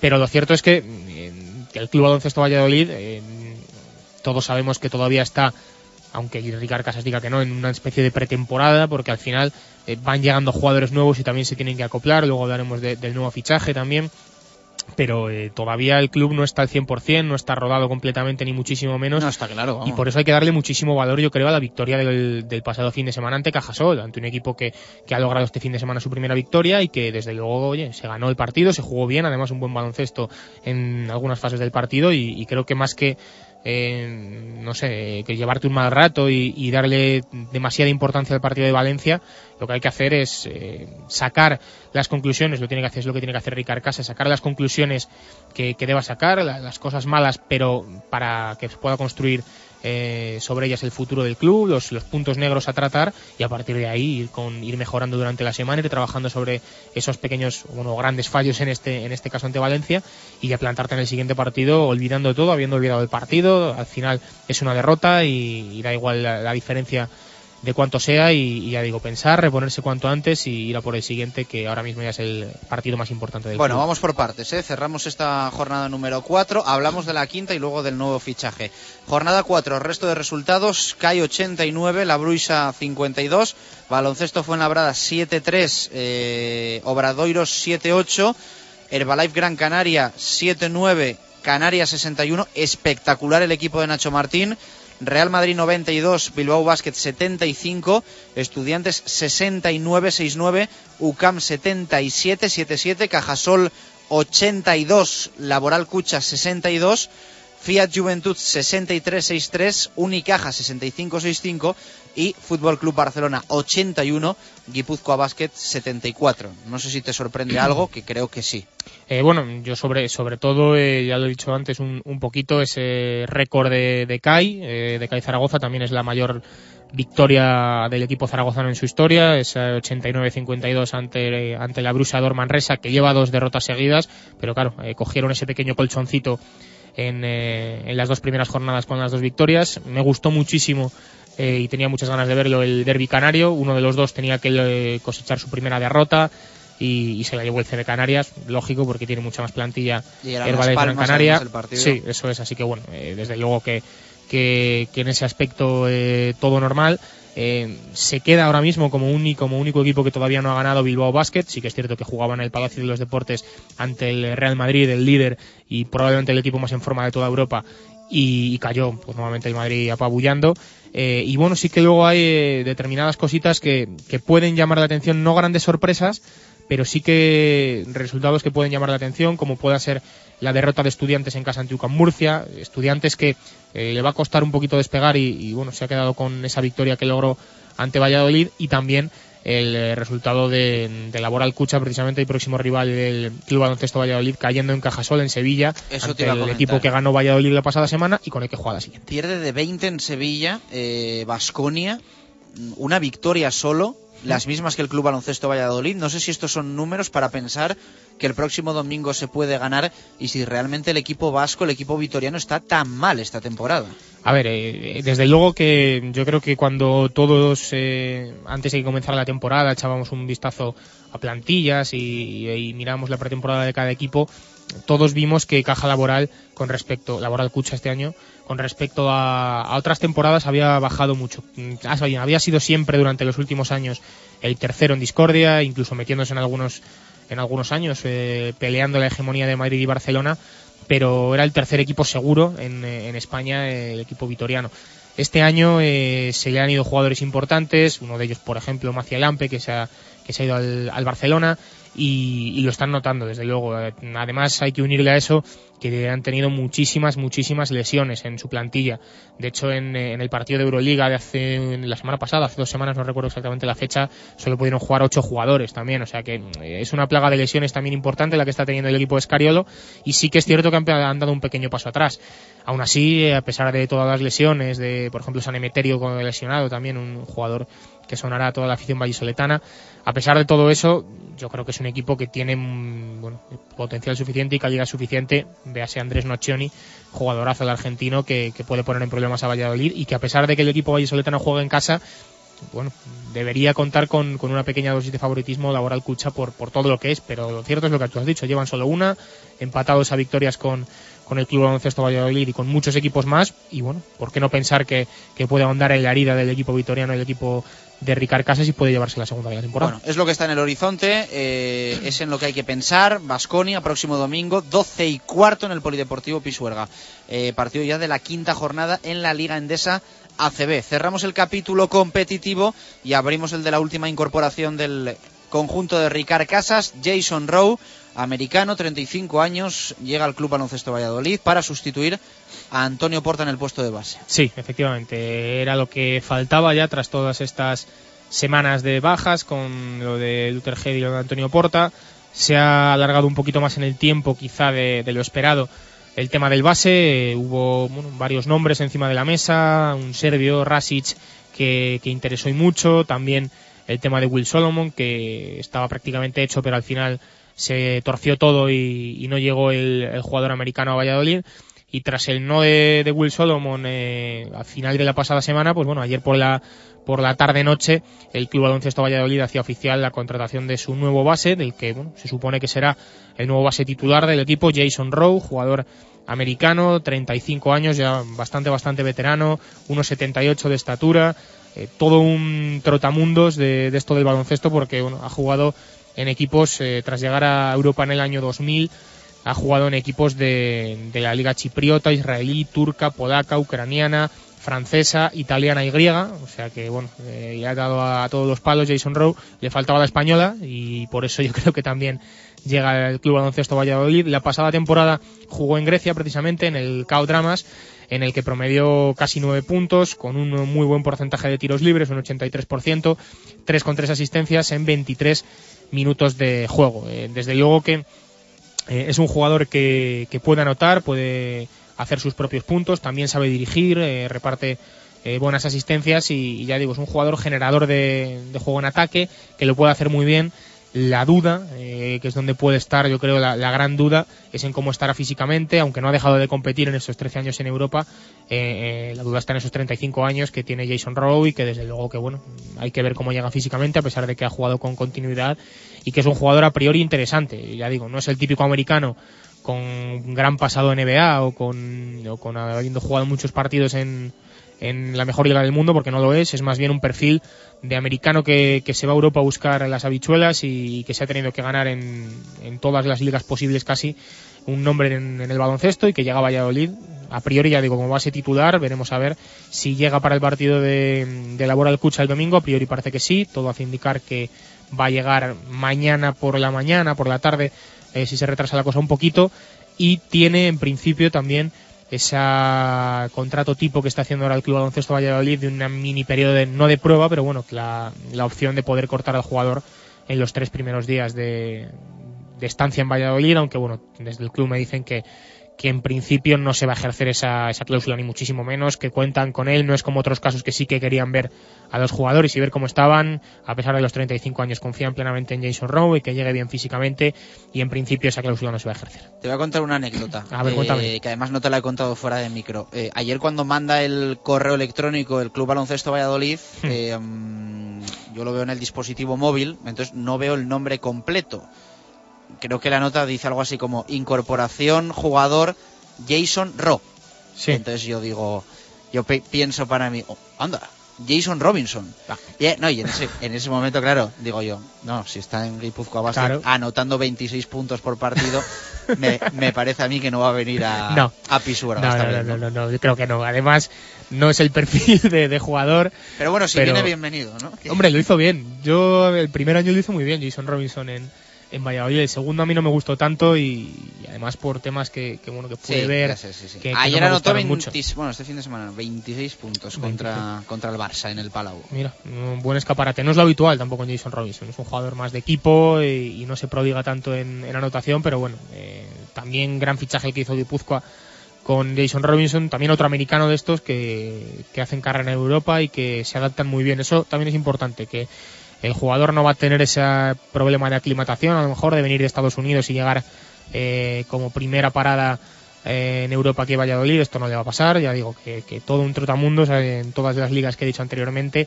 así que a ver cómo, llega Jason Rowe, que ya digo, es un jugador que a priori parece interesante, que va a ser el titular por delante de Wilhamson, suponemos, por delante del islandés, y que lo necesita el Club Baloncesto Valladolid porque, bueno, eh, su Kaumu hizo un muy buen partido ante Cajasol en la posición de base, pero todos sabemos que no es su posición, que, que, es un jugador que puede en determinados momentos y en determinados días ayudar ahí, pero que se necesita un especialista para esa posición y por fin ya Ricard Casas lo va a tener y veremos si mañana mismo, eh, por la tarde o ya el miércoles por la mañana, Jason Rose se pone a las órdenes de técnico catalán para los entrenamientos del Club Baloncesto Valladolid. 2 y 32 minutos eh, de la tarde, pausa y nos vamos al fútbol. Hasta las 3 hay que hablar de ese partido en los Juegos Mediterráneos, repaso del encuentro, de la clasificación, de lo que le toca ahora al Pucela, sonidos y análisis eh, de toda la jornada número 12 en Primera División. Vamos a ello.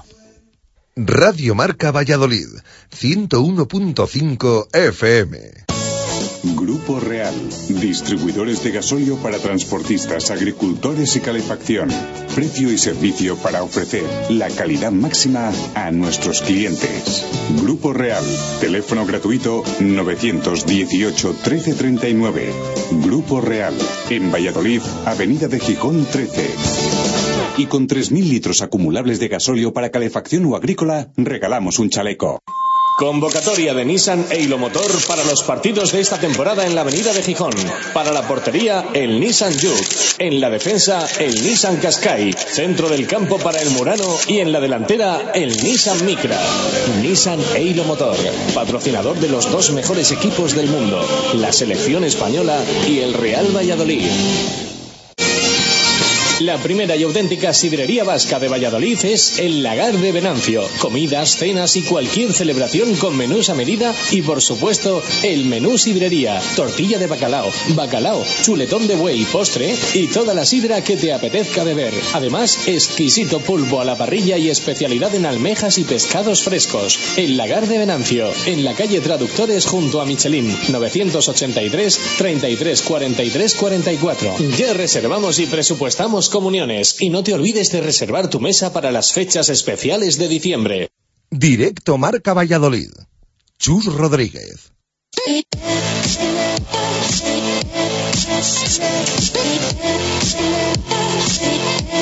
Subidos en un Nissan Daylo Motor, concesionario Nissan en la avenida de Gijón, nos vamos al fútbol.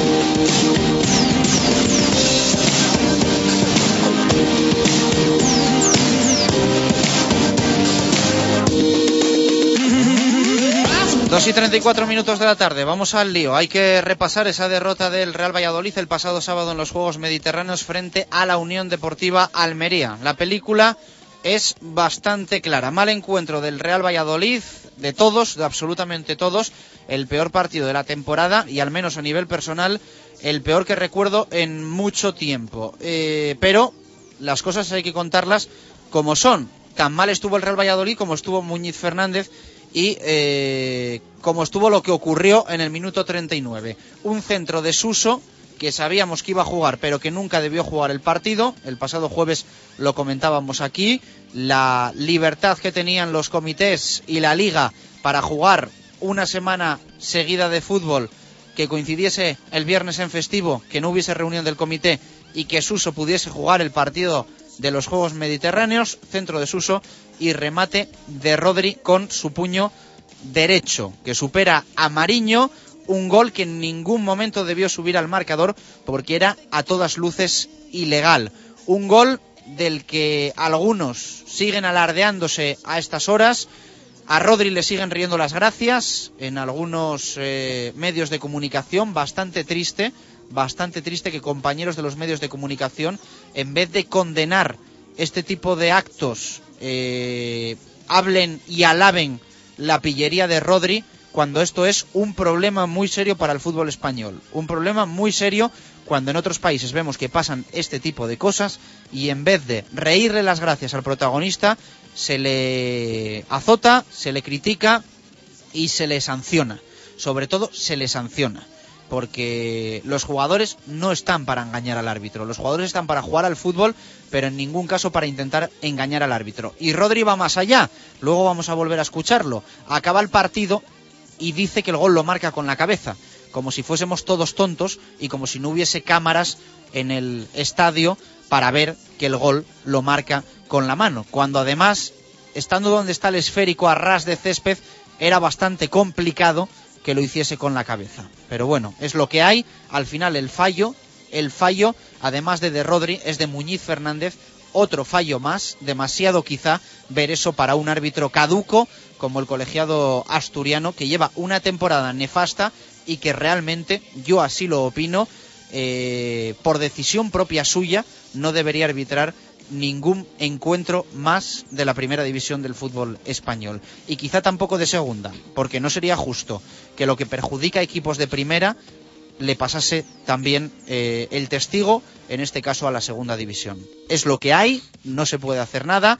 Jugó Suso, marcó Rodri con la mano, el cachondeo que hay en el fútbol español. La situación que ahora tiene el Real Valladolid no es la mejor, no es la mejor, tiene 11 puntos, está a dos puntos del descenso, con cuatro equipos por debajo, Osasuna tiene 10, Betis 9, Almería 9 y Rayo Colista 9. Hace poco más de una semana se le sacaban 7 puntos a la Unión Deportiva Almería y ahora se le sacan tan solo 2. Esto también es reflejo de que dentro de dos semanas o de 11 días podemos estar hablando de una película bastante diferente con respecto al Real Valladolid, que ahora va a visitar Mestalla el domingo a las 5 de la tarde y que después va a recibir al Club Atlético Osasuna en un partido, pase lo que pase frente al Valencia, que va a ser a cara de perro por la situación que tiene el equipo de Juan Ignacio Martínez y por la eh, situación que tiene el conjunto de Javi Gracia. Pero lo dicho, yo eh, lo he comentado en el arranque del programa.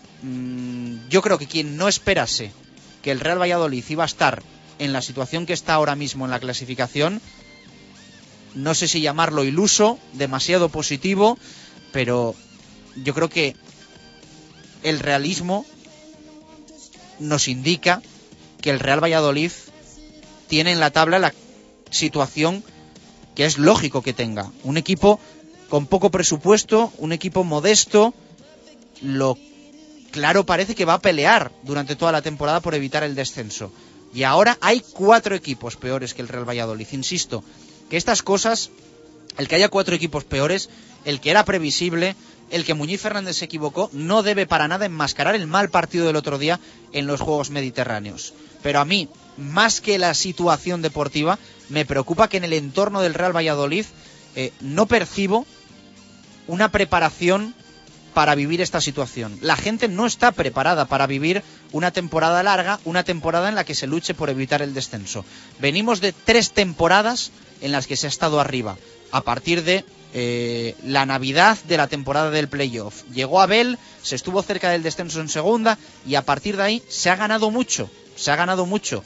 Y un equipo como el Real Valladolid tiene que estar acostumbrado a sufrir, a sufrir y a perder partidos, porque es lo que hay y en la situación actual del fútbol, el Pucela, al menos lo lógico es que esté en esa zona baja. Ya digo, temporada del playoff, segunda vuelta, inmaculada, con muchas victorias. Temporada siguiente en segunda división, el equipo queda tercero, casi con los mismos puntos que el segundo. Se asciende en el playoff con muchísimas victorias y el año pasado se consigue, se consigue una salvación holgada que es un lujo para un equipo como el Real Valladolid, que es un auténtico lujo.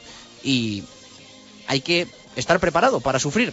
Yo al menos me esperaba esta situación, pero ya digo que detecto muchos nervios, muchos nervios y que al final pueden ser muy negativos para, para el vestuario, especialmente para, para el vestuario. Eh, Ribe, te quería preguntar tu, tu, opinión por el partido. Sí, a ver, yo creo que, que estoy completamente de acuerdo con, con, todo lo que has dicho. Eh, hay que tener claro eh, que en primer lugar el, el, juego de Valladolid no es bueno, no, en ningún momento yo creo que inquieta prácticamente a la Almería, que tampoco hace un buen partido. Eh, no es, yo creo que era un, un, encuentro de empate a cero claramente y, y ni uno ni otro estoy de acuerdo contigo, nada. Estoy de acuerdo contigo, porque mm. claro, hablamos del mal partido del Real Valladolid, que es así, mm. pero es que la Almería igual. Sí, sí, sí, pero es que la Almería, el Almería no gana porque haya hecho más que el Real Valladolid, el Almería gana y es así porque le conceden un gol es. que nunca debió subir al marcador. Tal cual, tal cual, sí, porque luego dices, sí, por ocasiones tiene alguna muy clara, y luego en la segunda parte sí, pero todo motivado por el 1-0 en el marcador, porque el Valladolid se tiene que ir arriba y las contras de la Almería, pues lógicamente eh, hay espacios y hay huecos, pero tampoco el equipo de Francisco hizo nada. Eh, ya digo, el juego del Valladolid eh, muy plano, eh, muy gris, no se compenetraron del todo bien esa dupla Álvaro Rubio Fausto Rossi, que, que no, no, destacó ninguno lo suficiente, pero bueno, al final está claro que todo está motivado por ese error nuevamente de Muñiz, que lleva ya unos cuantos, y desde luego que eh, alguien en el colectivo de árbitros tiene que poner orden y, desde luego que este, este, árbitro no puede no puede pitar más. Decías tú de, de descenso a segunda división. No, no, no. El, un árbitro cuando no está preparado y cuando en cuatro partidos eh, de lo que va de liga creo que ha pitado cinco en total cuando en cuatro de esos cinco tiene errores graves, errores que, que es que son de bulto para, para mi gusto. Eh, cuando un árbitro está así, no puede pitar a nadie. No tiene por qué el seguidor del, no sé, del Lugo, se me ocurre, por ejemplo, tener que sufrir los fines de semana Muñiz Fernández. Tampoco lo merece. Y si no está bien, si no está preparado, lo que tiene que hacer el colectivo arbitral es mm, coger y decirle a Muñiz Fernández que ya no puede pitar más, porque el error, desde luego, el otro día es, es claro. Eh, al final, eh, desequilibra un partido y da tres puntos a la Almería con un gol que no debió subir al marcador y bueno, yo puedo entender que sea difícil verlo en el campo y, y que desde luego que, que, la labor del árbitro no es nada fácil, pero también para eso pitar en primera y, y para eso hay eh, linieres, para eso está el cuarto árbitro en, aunque esté lejos en, en, un momento dado y en definitiva que, que es algo que tiene que ver y lo de siempre, en determinados casos el tema vídeo sería fundamental. Un gol como este es en ningún momento, el gol de del Bayer Leverkusen el otro día en la liga alemana también que entra por fuera de la red, es decir, en todos estos casos tiene que haber algo que, que si los árbitros no lo han visto, porque bueno, son humanos y se pueden equivocar, haya alguna tecnología que, determine que esto no puede pasar y que el gol ha sido como ha sido con la mano, porque bueno, fue muy claro. Pero bueno, en definitiva, lo que hay que tratar es de, de olvidar lo de Muñiz, de centrarse única y exclusivamente en, la, en que hay que mejorar el juego, en que hay que tratar de solucionar esto y, y ir para arriba, pero bueno, eh, lo bueno y lo positivo lo he dicho también en el arranque es que por ahora el equipo está fuera de descenso y estoy seguro de que la mejoría va a llegar. Vamos a escuchar a Juan Ignacio Martínez en rueda de prensa. Hacía esta valoración y este comentario sobre el tema del gol de Rodri. Hablaba de los árbitros sin hablar. Él dice que no le gusta nunca quejarse por tema arbitral, pero comentaba, y yo creo que hacía bien Juan Ignacio, lo que le había dicho a Muñiz Fernández. No, no tiene nada. Un partido táctico de pocas ocasiones de gol, que sabíamos perfectamente cómo iba a transcurrir lo que es el, el partido. Y ya, bueno, ha llegado la jugada. Creía que me había preguntado usted que, que, cómo había visto el gol. Y digo que no lo he visto, pero en el campo sí que lo he visto. Y así se lo he dicho al línea, se lo he dicho a todo el mundo, ¿no? Yo entiendo que los árbitros se pueden equivocar porque sabéis que nunca hablo de los árbitros, se pueden equivocar los hombres. Así se lo he transmitido a César en, en el túnel y se lo he comentado, ¿no? Entonces, a partir de ahí, después, pues bueno, sucede una serie de cosas porque el equipo estaba muy alterado. Nuestro equipo estaba muy alterado porque los jugadores en el campo se habían dado cuenta de la, de la jugada y demás, ¿no? O sea, a partir de ahí lo hizo usted la valoración. Eh, luego ya se me hace usted una lectura lo del final, las ocasiones de la Almería con un jugador menos el, el Valladolid y pidiendo la hora el, el, Almería. Lo que sí me molesta en el fútbol profesional, y así se lo he transmitido al árbitro, por eso como lo ha hecho el árbitro, lo, lo comento aquí también públicamente, es que es una pena que, que yo entiendo que el Almería tenga psicosis de los últimos minutos de, los partidos, que había perdido muchos puntos, pero también debo entender que el árbitro, que es el juez, es, el que tiene que intentar, pues bueno, aquellos minutos que no se juegan, no con esto voy a decir que pueda pasar, pero sí es verdad que es fútbol y hay que darle pues, la ampliación de, los minutos que, se puedan jugar en el partido. No obstante, hago siempre autocrítica del, del, equipo. Nosotros, si hubiésemos puesto el brío con un jugador menos a última hora del partido, como le hemos metido a la Almería en su campo, pues a lo mejor también hubiésemos pasado otra cosita. Un Juan Ignacio al que le preguntaban si había intentado calmar a sus jugadores por todo lo que había ocurrido y esto respondía.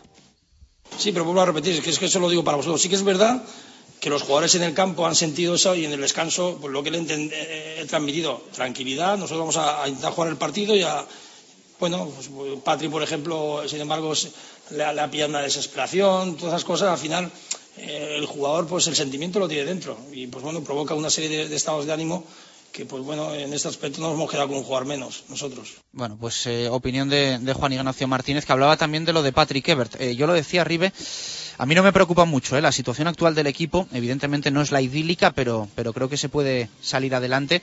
Pero lo del alemán me empieza a preocupar. O sea, creo que en cualquier momento puede pasar algo, algo gordo, algo grave hace unas semanas, tras el partido contra el Sevilla, hacía ese corte de mangas, eh, como que parecía que pedía silencio no a la grada, mm. luego decía que era para un amigo. Mm, el otro día marcha vociferando a Juan Ignacio Martínez. Mm, él me ha comentado hace unos minutos, eh, Marina Marcos, compañera de la tele vía Twitter, que ha dicho hoy que, que es que estaba enfadado como con el mundo y, y gritaba, ¿no? Que, que, que gritaba. Ayer hay una foto en el norte de Castilla que parece claramente que le está gritando a Juan Ignacio Martínez.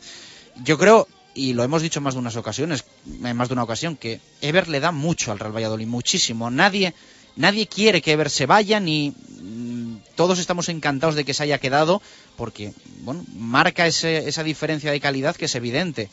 Pero creo que hay que tener cuidado, porque es que va a terminar pasando algo gordo. es que va a terminar pasando algo gordo, porque lo de que lo- el corte de mangas era para un amigo, pues bueno, nos lo hemos querido creer. Nos lo hemos querido creer. Yo creo que es tal cual. Porque yo creo que nadie le echa un corte de mangas a un amigo cuando celebra un gol. Pensemos un poco con la cabeza. Seferovic el viernes, lo contábamos en el arranque. Pide silencio a Noeta, va a ser multado, va a salir en rueda de prensa a pedir perdón. Yo creo que hay que tener cuidado. Yo creo que hay que tener cuidado y que a Ever se le puede permitir casi todo, pero no todo. Porque además creas unos precedentes en el vestuario que no son buenos. Y al igual que Ever, puede haber otros jugadores que se suban a la parra. Y hay que tener cuidado. Y ya digo que de estas cosas se habla poco, se habla poco, no me parece mal que se hable poco, pero hay que extremar la precaución. Y que no sea tampoco un valetudo, un vale todo, porque no, no sería justo. No sería justo y ya digo, hace nada Javi Guerra, abandonando el campo, le dijo algo a Jukic, un comentario, un gesto, creo que en un partido de la temporada pasada, y se montó un, un lío importante. Entonces, bueno, creo que hay que mantener las distancias. Sí, yo en su momento, nada más ver el, partido por la tele, pensé que, que podía ser con el cuarto árbitro tal, pero ya vi que el cuarto árbitro estaba en el otro lado y que siquiera hacia la zona de banquillo del, del Real Valladolid, hacia donde iba gritando Ever, ya saber qué dijo y todas estas cosas, bueno, eh, complicado. Al final, eh, ya lo hemos ya lo comentamos después de, de ese gesto también a la grada que comentabas antes, que a Patrick Ever se le están permitiendo más cosas de las que se les permitiría a cualquier otro jugador y po- podríamos poner cualquier ejemplo. Eh, que Patrick Ever eh, da mucho y a lo mejor lo que pasa en el Valladolid es que lo que no quieren es que imponerle alguna sanción como se le va como la de Seferovic en la Real y, y que el jugador se enfade Claro, porque perder a Ebert, perder a perder Ebert, deportivamente claro, es, un, es un palo o gordísimo. enfadar a Es- Ebert, pues no es aconsejable. Claro, eso es, pero también dónde está el límite, porque mm, lo que dices tú, al final, dentro de X partidos puede pasar exactamente lo mismo y, y otra y otra y otra y otra y otra, y al final eh, los compañeros en el vestuario dirán, bueno, ¿por qué yo si hago esto se me sancionaría? Seguro. Y a Patrick Ever no se le hace. ¿Por qué? Pues bueno, todos lo sabemos, porque Patrick Ever es un jugadorazo y, y al Valladolid le está dando muchísimos puntos. Pero yo creo que, que bueno, que algún tipo de, de conversación con Ever tendría que tenerse y, poner las cosas en su sitio. Y yo supongo que si esos gritos, como decías en la foto del norte de Castilla que se ven, van dirigidos hacia Juan Ignacio Martínez, considero que el entrenador es el primero que tiene que coger, hablar con Patrick Ever y, y, bueno, explicar y todo y aclarar todo, porque bueno, que Patrick Ever esté tranquilo y, y bien es positivo deportivamente, pero también lo es para, para el respeto hacia sus compañeros, hacia la grada, hacia al final todo el colectivo del Real Valladolid. Bueno, eh, si no hay perdón de los comités, que es posible que el Real Valladolid recurra a alguna de las amarillas, entiendo que la segunda, mm, yo creo que no se la van a quitar, pero, pero bueno. No, eh, no porque es un error, bueno, pues de, de sacar la falta existe y tal. yo, No, yo, yo creo que no les van a, yo creo que no le van a quitar. Yo tengo dudas, pero conociendo a los comités, creo que no se la van a quitar. Eh, se va a perder lo de Mestalla y se queda con cuatro amarillas. Y se queda con cuatro amarillas. Va a poder jugar frente a Osasuna, que es importante. Si no pasa nada raro, va a estar Ever frente a Osasuna. Luego eh, hay partido en el Bernabéu frente al Real Madrid. Mm, si yo fuese el entrenador del Real Valladolid, quizás se perdiese el partido del Bernabéu. No creo que Patrick Ever quiera perderse ese encuentro, porque luego hay partido contra el Celta y en Cornellá frente al Español. Y evidentemente, eh, volvemos a lo de antes. Si queremos ser realistas y no ilusos, lo del Bernabéu para, para los soñadores. Vamos a escuchar más de Juan Ignacio, eh, que decía, por sacar algo positivo, que con uno menos su equipo no se había rendido. Sí, lo que comentaba es decir, la casta, el orgullo, la raza nuestra de, de ser un equipo bueno que no se rinde hasta el final. Es decir, con un jugador menos, Mar Valiente se ha metido también como nueve, íbamos a sacar a Humberto Osorio, íbamos a jugar con tres delanteros. Habéis visto que dos veces lo paraba porque había un par de jugadores que me decían, mister, espera un poquito. Ya llega un momento que Dani Larson no podía, pues bueno, íbamos a jugar con Dani, con Javi Guerra y con, con Humberto, buscando, pues bueno, y la, heroica de intentar eh, puntuar en, en Almería, que sabíamos que era difícil. Ellos vienen de una, una dinámica negativa. El miércoles ganaron en Valencia. Hoy han hecho un buen partido. Las cosas hay que reconocerlas, ¿no? Han hecho un buen partido. Pero como comenta el compañero, bueno, pues el resultado es el que hay y no lo podemos mover. Exactamente, es lo que hay y no se puede cambiar. Vamos a escuchar más sonidos. Eh, Carlos Peña decía esto en el flash interview de Mediapro. A mí me pilla un poco tapado porque estoy justo detrás de la jugada, pero bueno, las imágenes dirán si es mano o no. Bueno, pues eso decía Carlos Peña. Las imágenes dicen que es mano, eh, como ha podido ver todo el mundo. Y Rodri, las declaraciones que nos cabrean casi más que el gesto, nos cabrea que Rodri intente engañar y diga que marca el gol con la cabeza. Escuchen. Liga y no se ha visto reflejado los resultados y, y estos dos últimos pues hemos sumado de 3 en 3 que creo que ya no lo merecíamos. A ver, Rodri, cuéntanos la jugada del gol porque hay mucha polémica, le ha dado la victoria a la Almería. ¿Cómo, cómo tú que eres el protagonista? Cuéntanos. Es un centro de suso y yo voy al remate muy cerca del suelo con la cabeza y, y gol y 1-0 y 3 puntos. Voy con la cabeza, dice. No, no, no, de verdad no lo entiendo. ¿eh? Yo o sea, no que- sé cómo en, en la Unión Deportiva Almería no hay nadie que asesore a Rodri y le diga, mira, haz como Ander Herrera, Eso es. reconoce el error, pide perdón y quedas como un rey. Los tres puntos nadie te los va a quitar Claro. Y, y tú quedas bien y, y da una sensación de juego limpio que no nos queda ahora con, con este jugador. Es que con el precedente de Ander Herrera tan reciente, pues es que comparas a uno y otro y dices, es que es una vergüenza. No sé si se piensa que estamos en 1929 y no hay cámaras de televisión en todas las partes del campo o, o que está pensando Rodri porque es que estaba claro está claro que si has metido un gol con la mano se va a ver es evidente y desde luego que era un remate a ras de suelo que es prácticamente imposible por no decir imposible del todo meter el gol con la cabeza eh, agachándote a esa altura y, bueno pues estaba claro que tenía que ser con la mano hay que ser un poco inteligente yo creo que Rodri no lo ha sido en, el Almería por ahora pues mm, no pasa nada ni, nadie sale a o mejor dicho, Rodri no sale a, excusarse y, a pedir perdón y decir que se ha equivocado y, ya está. Yo lo que no eh, termino de ver, y, y lo hablaba con, con bastantes conocidos, es eh, lo de que si ese gol lo mete Javi Guerra, aquí en Valladolid todo el mundo estaría diciendo, estaría en el caso contrario, decir, bueno, qué pillo ha estado. Y es así, a mí no me gusta, eh, no me gustaría y, y evidentemente es algo denunciable y, y que no debería ser así, pero estoy seguro de que si llega a ser en el, en el caso contrario se hablaría de esa forma. Vamos a mm, escuchar a Francisco, al entrenador de la Unión Deportiva Almería, que iba más en la línea de Carlos Peña. No, de... verdad que no lo he visto, me lo han dicho en el descanso. Yo creía que había rematado con el pie en el primer palo, pero, pero en el descanso sí me han dicho que posiblemente le había dado con la mano.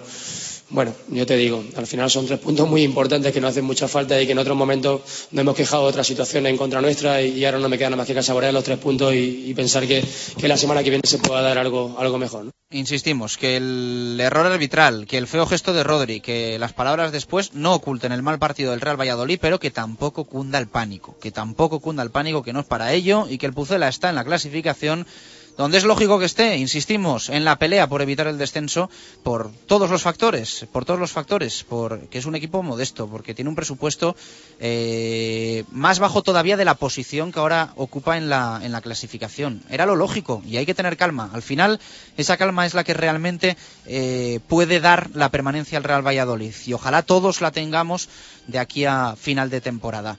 Eh, por cierto, que el Real Valladolid ha entrenado hoy, eh, titulares con sesión de recuperación, el resto con intensidad, mucha presencia de canteranos, incluso juveniles, Hassan, Daniel y también Isma Casado, Heinz entrando en la recta final de su recuperación, según informa el club, y no han entrenado ni Víctor Pérez, ni Manucho, ni Oscar, ni Ebert, ni Osorio, estos, eh, ni Osorio, estos dos últimos con molestias sin importancia del partido en los Juegos. Vamos a escuchar palabras de Daniel Larson, que decía esto hoy al acabar el entrenamiento.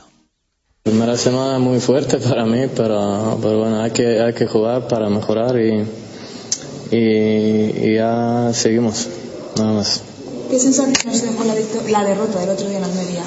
Eh, muy malas, claro. Eh, no jugamos bien, bien y, y, el gol de, de, ellos fue un poco raro.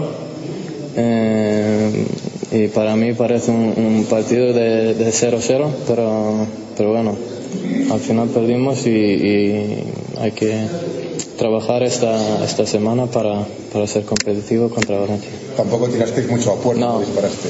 Eh, es verdad. Y eso es un problema, lo que habrá que mejorar. Claro, sí. como, como en Almería, que además había Hay que terminar los, los ataques por, por primero y, y, con tiros, claro. Psicológicamente os pudo el gol de la Almería, os descentró.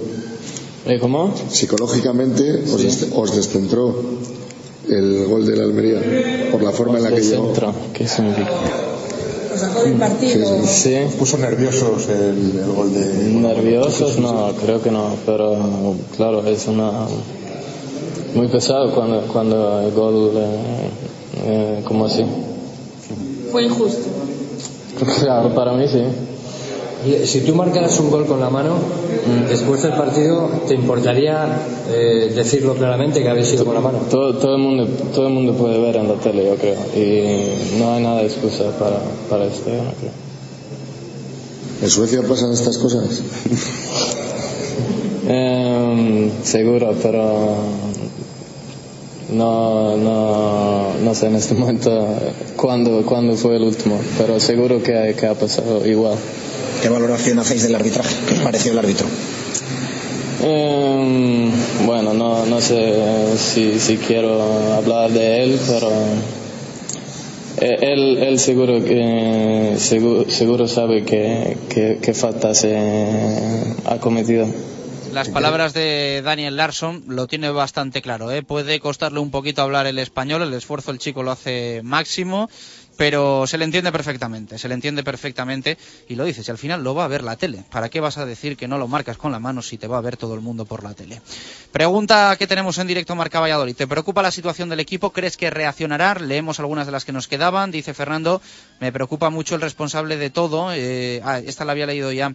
Eh, Ribe, Eduardo Sánchez, sí, me preocupa y espero que reaccionen pronto porque nos podemos meter abajo. Hay que puntuar en Mestalla. Javier Barrocal reaccionará con el paso de las jornadas. Tiene miembros para ello. Es cuestión de afianzar nuevos métodos al 100%. José Luis Espinilla, mucho y no nos va a quedar otra que empezar a reaccionar. Quique, creo que los jugadores no están con el técnico, lo veo mal y muy preocupante. Javi, algo de preocupación hay, pero yo creo que el equipo va a salir adelante con esta situación seguro. Dave Fernández, me preocupa el ambiente que se pueda crear desde fuera. Si se les deja trabajar, los resultados llegarán seguro. Yo confío, Josema, me preocupa lo mal que cae Juan Ignacio en algunos medios y lo lejos a los que puedan, lo lejos a lo que puedan estar dispuestos a intoxicar. Eh, Ricardo Sánchez dice no especialmente, el del sábado era un partido de 0-0 bronco, a los que ya estamos acostumbrados fuera de casa. Eh, y alguna más que nos queda por ahí. Eh, de Alberto Solís dice, bueno, nos decía que Ebert está hasta las pelotas de correr más que nadie. Y Luis Alberto dice, sí, es lamentable ese equipo de segunda división, no sé si remontará, creo que no. Nos despedimos. Mañana más directo Marca Valladolid aquí en Radio Marca, a eso de la 1 y 10. Gracias por estar ahí, adiós.